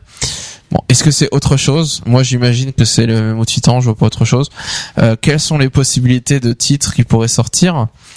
Euh, Il y a des gens qui parlent de Warcraft 4, qui fantasmeraient sur un Warcraft 4, donc un RTS dans le monde de Warcraft, un nouveau. Euh, Blizzard, je crois, eux officiellement ont dit qu'ils avaient une équipe qui s'occupait des RTS, en gros, et qui était sur Starcraft 2, et que du coup, a priori, il y aurait pas de nouveau euh, RTS euh, tant que Starcraft 2, il y avait, enfin, tant qu'ils étaient aussi focalisés sur Starcraft 2 et sur les, la sortie des extensions. Donc c'est vrai que ça paraît improbable qu'ils sortent un autre RTS. Là, euh, c'est quand même un peu chaud parce que je suis en train de réaliser. Il dit donc six six sorties de jeux d'ici 2014. Donc, c'est-à-dire que le sixième titre sortirait, enfin, le nouveau jeu ou Ouais, en 2014. 2014. Donc, en 2014, ils sortent une extension Diablo, l'extension Starcraft et, euh, Et le sixième titre. et le sixième titre. Ça fait une année vachement chargée quand même. Hein. Et une euh, cinquième extension World of Warcraft. Ouais. Oui, ça fera deux ans. Alors sur l'ancien planning, on se souvient que le MMO Titan était prévu pour 2014 hein, sur Ouais. le planning. Donc bon. Ouais, ça va C'est- faire une peut-être belle année euh, financière. Hein, Bon, est-ce que ça peut être autre chose? Est-ce que ça peut être euh, un retour de Starcraft Ghost? Vous savez ce que c'est que Starcraft Ghost? Bah j'avais lu, euh, enfin parce que je m'étais renseigné sur ça et apparemment c'était un, c'était pas, c'était un FPS, c'est ça? C'était un. FPS, mais qu'ils Ouais. avaient là, enfin. Donc un jeu de tir à la première personne. Ils avaient abandonné. Ouais, qu'ils avaient abandonné, qu'ils voulaient mettre sur console apparemment. Enfin, Donc dans l'univers de Starcraft, où tu dirigeais une Ghost, donc Nova en l'occurrence, c'était l'héroïne, et qui devait sortir, et ils étaient vraiment à deux doigts de le sortir. Hein. Ah, C'était, J'ai euh, pas choisi de m'allier avec il y avait, il y avait les pubs dans Starcraft 2. Il y avait les pubs dans les magazines. Moi, je me souviens dans le magazine d'une pub Starcraft Ghost avec la date de sortie euh, qui sort sur euh, GameCube, euh, je sais plus Xbox, PlayStation 2.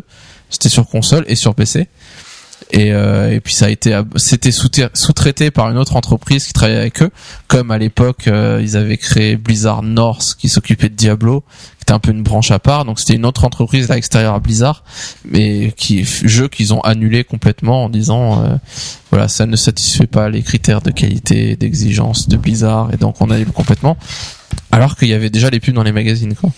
ouais, donc est-ce qu'ils ils ont toujours dit qu'ils se gardaient ce truc là sous le coude en se disant peut-être un jour ça reviendra mais bon Et j'ai vu qu'il y avait des trailers aussi. euh, Ouais, ouais, il y a des vidéos, il y a des gens qui ont joué, hein, euh, dans, sur les salons et tout, il y a des gens qui ont joué à StarCraft Ghost, euh, contesté, avant que Blizzard décide d'annuler. Ouais, donc on peut imaginer qu'ils ont un autre concept en effet. Ouais. Mais bon, moi j'y crois pas du tout, hein. je pense que StarCraft Ghost c'est mort et enterré, ils l'ont gardé dans un coin euh, en se disant si jamais un jour on sait pas quoi faire, peut-être qu'on se relancera là-dessus, mais euh, bon, Bah, dans j'y ce crois que pas trop. Hein. Dans ce que j'avais lu, c'était, enfin, que l'histoire de Starcraft Ghost se passait notamment 4 ans après Brood- Broodward. Et maintenant qu'ils ont sorti Starcraft 2, euh, ça fait un peu bizarre de qu'ils relancent. Ouais, ouais, mais de toute façon s'ils Enfin, ils relancent... garder le concept et changer. c'est ça. De toute façon, euh, c'est un jeu époque GameCube, donc euh, ils vont pas Bon, ce qui euh, de toute façon, il faut le recommencer à zéro le jeu, quoi. Faut garder le concept, garder En même des idées. temps, avec tout ce qu'ils ont déjà, euh, c'est, enfin, tu te demandes s'il y a nécessité de créer un nouveau concept. Bah, c'est Titan, le nouveau concept surtout. Oui, non, mais c'est ça. Ils ont Titan qui est un nouveau concept. Après, euh, le reste, ils On ont ils pas, pas besoin forcément de créer une besoin. nouvelle euh, licence ou ouais, de relancer un pas autre jeu. forcément besoin d'autre chose maintenant, quoi. Ouais. Si ce n'est le, le, le plaisir de la nouveauté, mais sinon. euh, Voilà. Bon, bah, euh, donc en attendant, on va continuer à jouer à World of Warcraft et à être à faire euh, quelques parties de Starcraft euh, en attendant que Diablo 3 sorte et qu'il nous pondent tant, tant de jeux merveilleux dont on rêve, qui on l'espère seront extraordinaires. Euh, quelque chose à rajouter pour euh, finir ce podcast? Si, euh, il va y avoir un nouveau patch StarCraft 2 et ça fait beaucoup de spéculation ce nouveau patch. Ouais. Oui, mais on sait rien encore. Si. Bah si, ils ont dit. Enfin, Ah si, sur le, c'est sur l'extension qu'on sait ouais. pas grand chose. Ouais, le patch. Bon, le patch StarCraft 2, alors c'est le genre de choses qui n'intéressent que McCracken.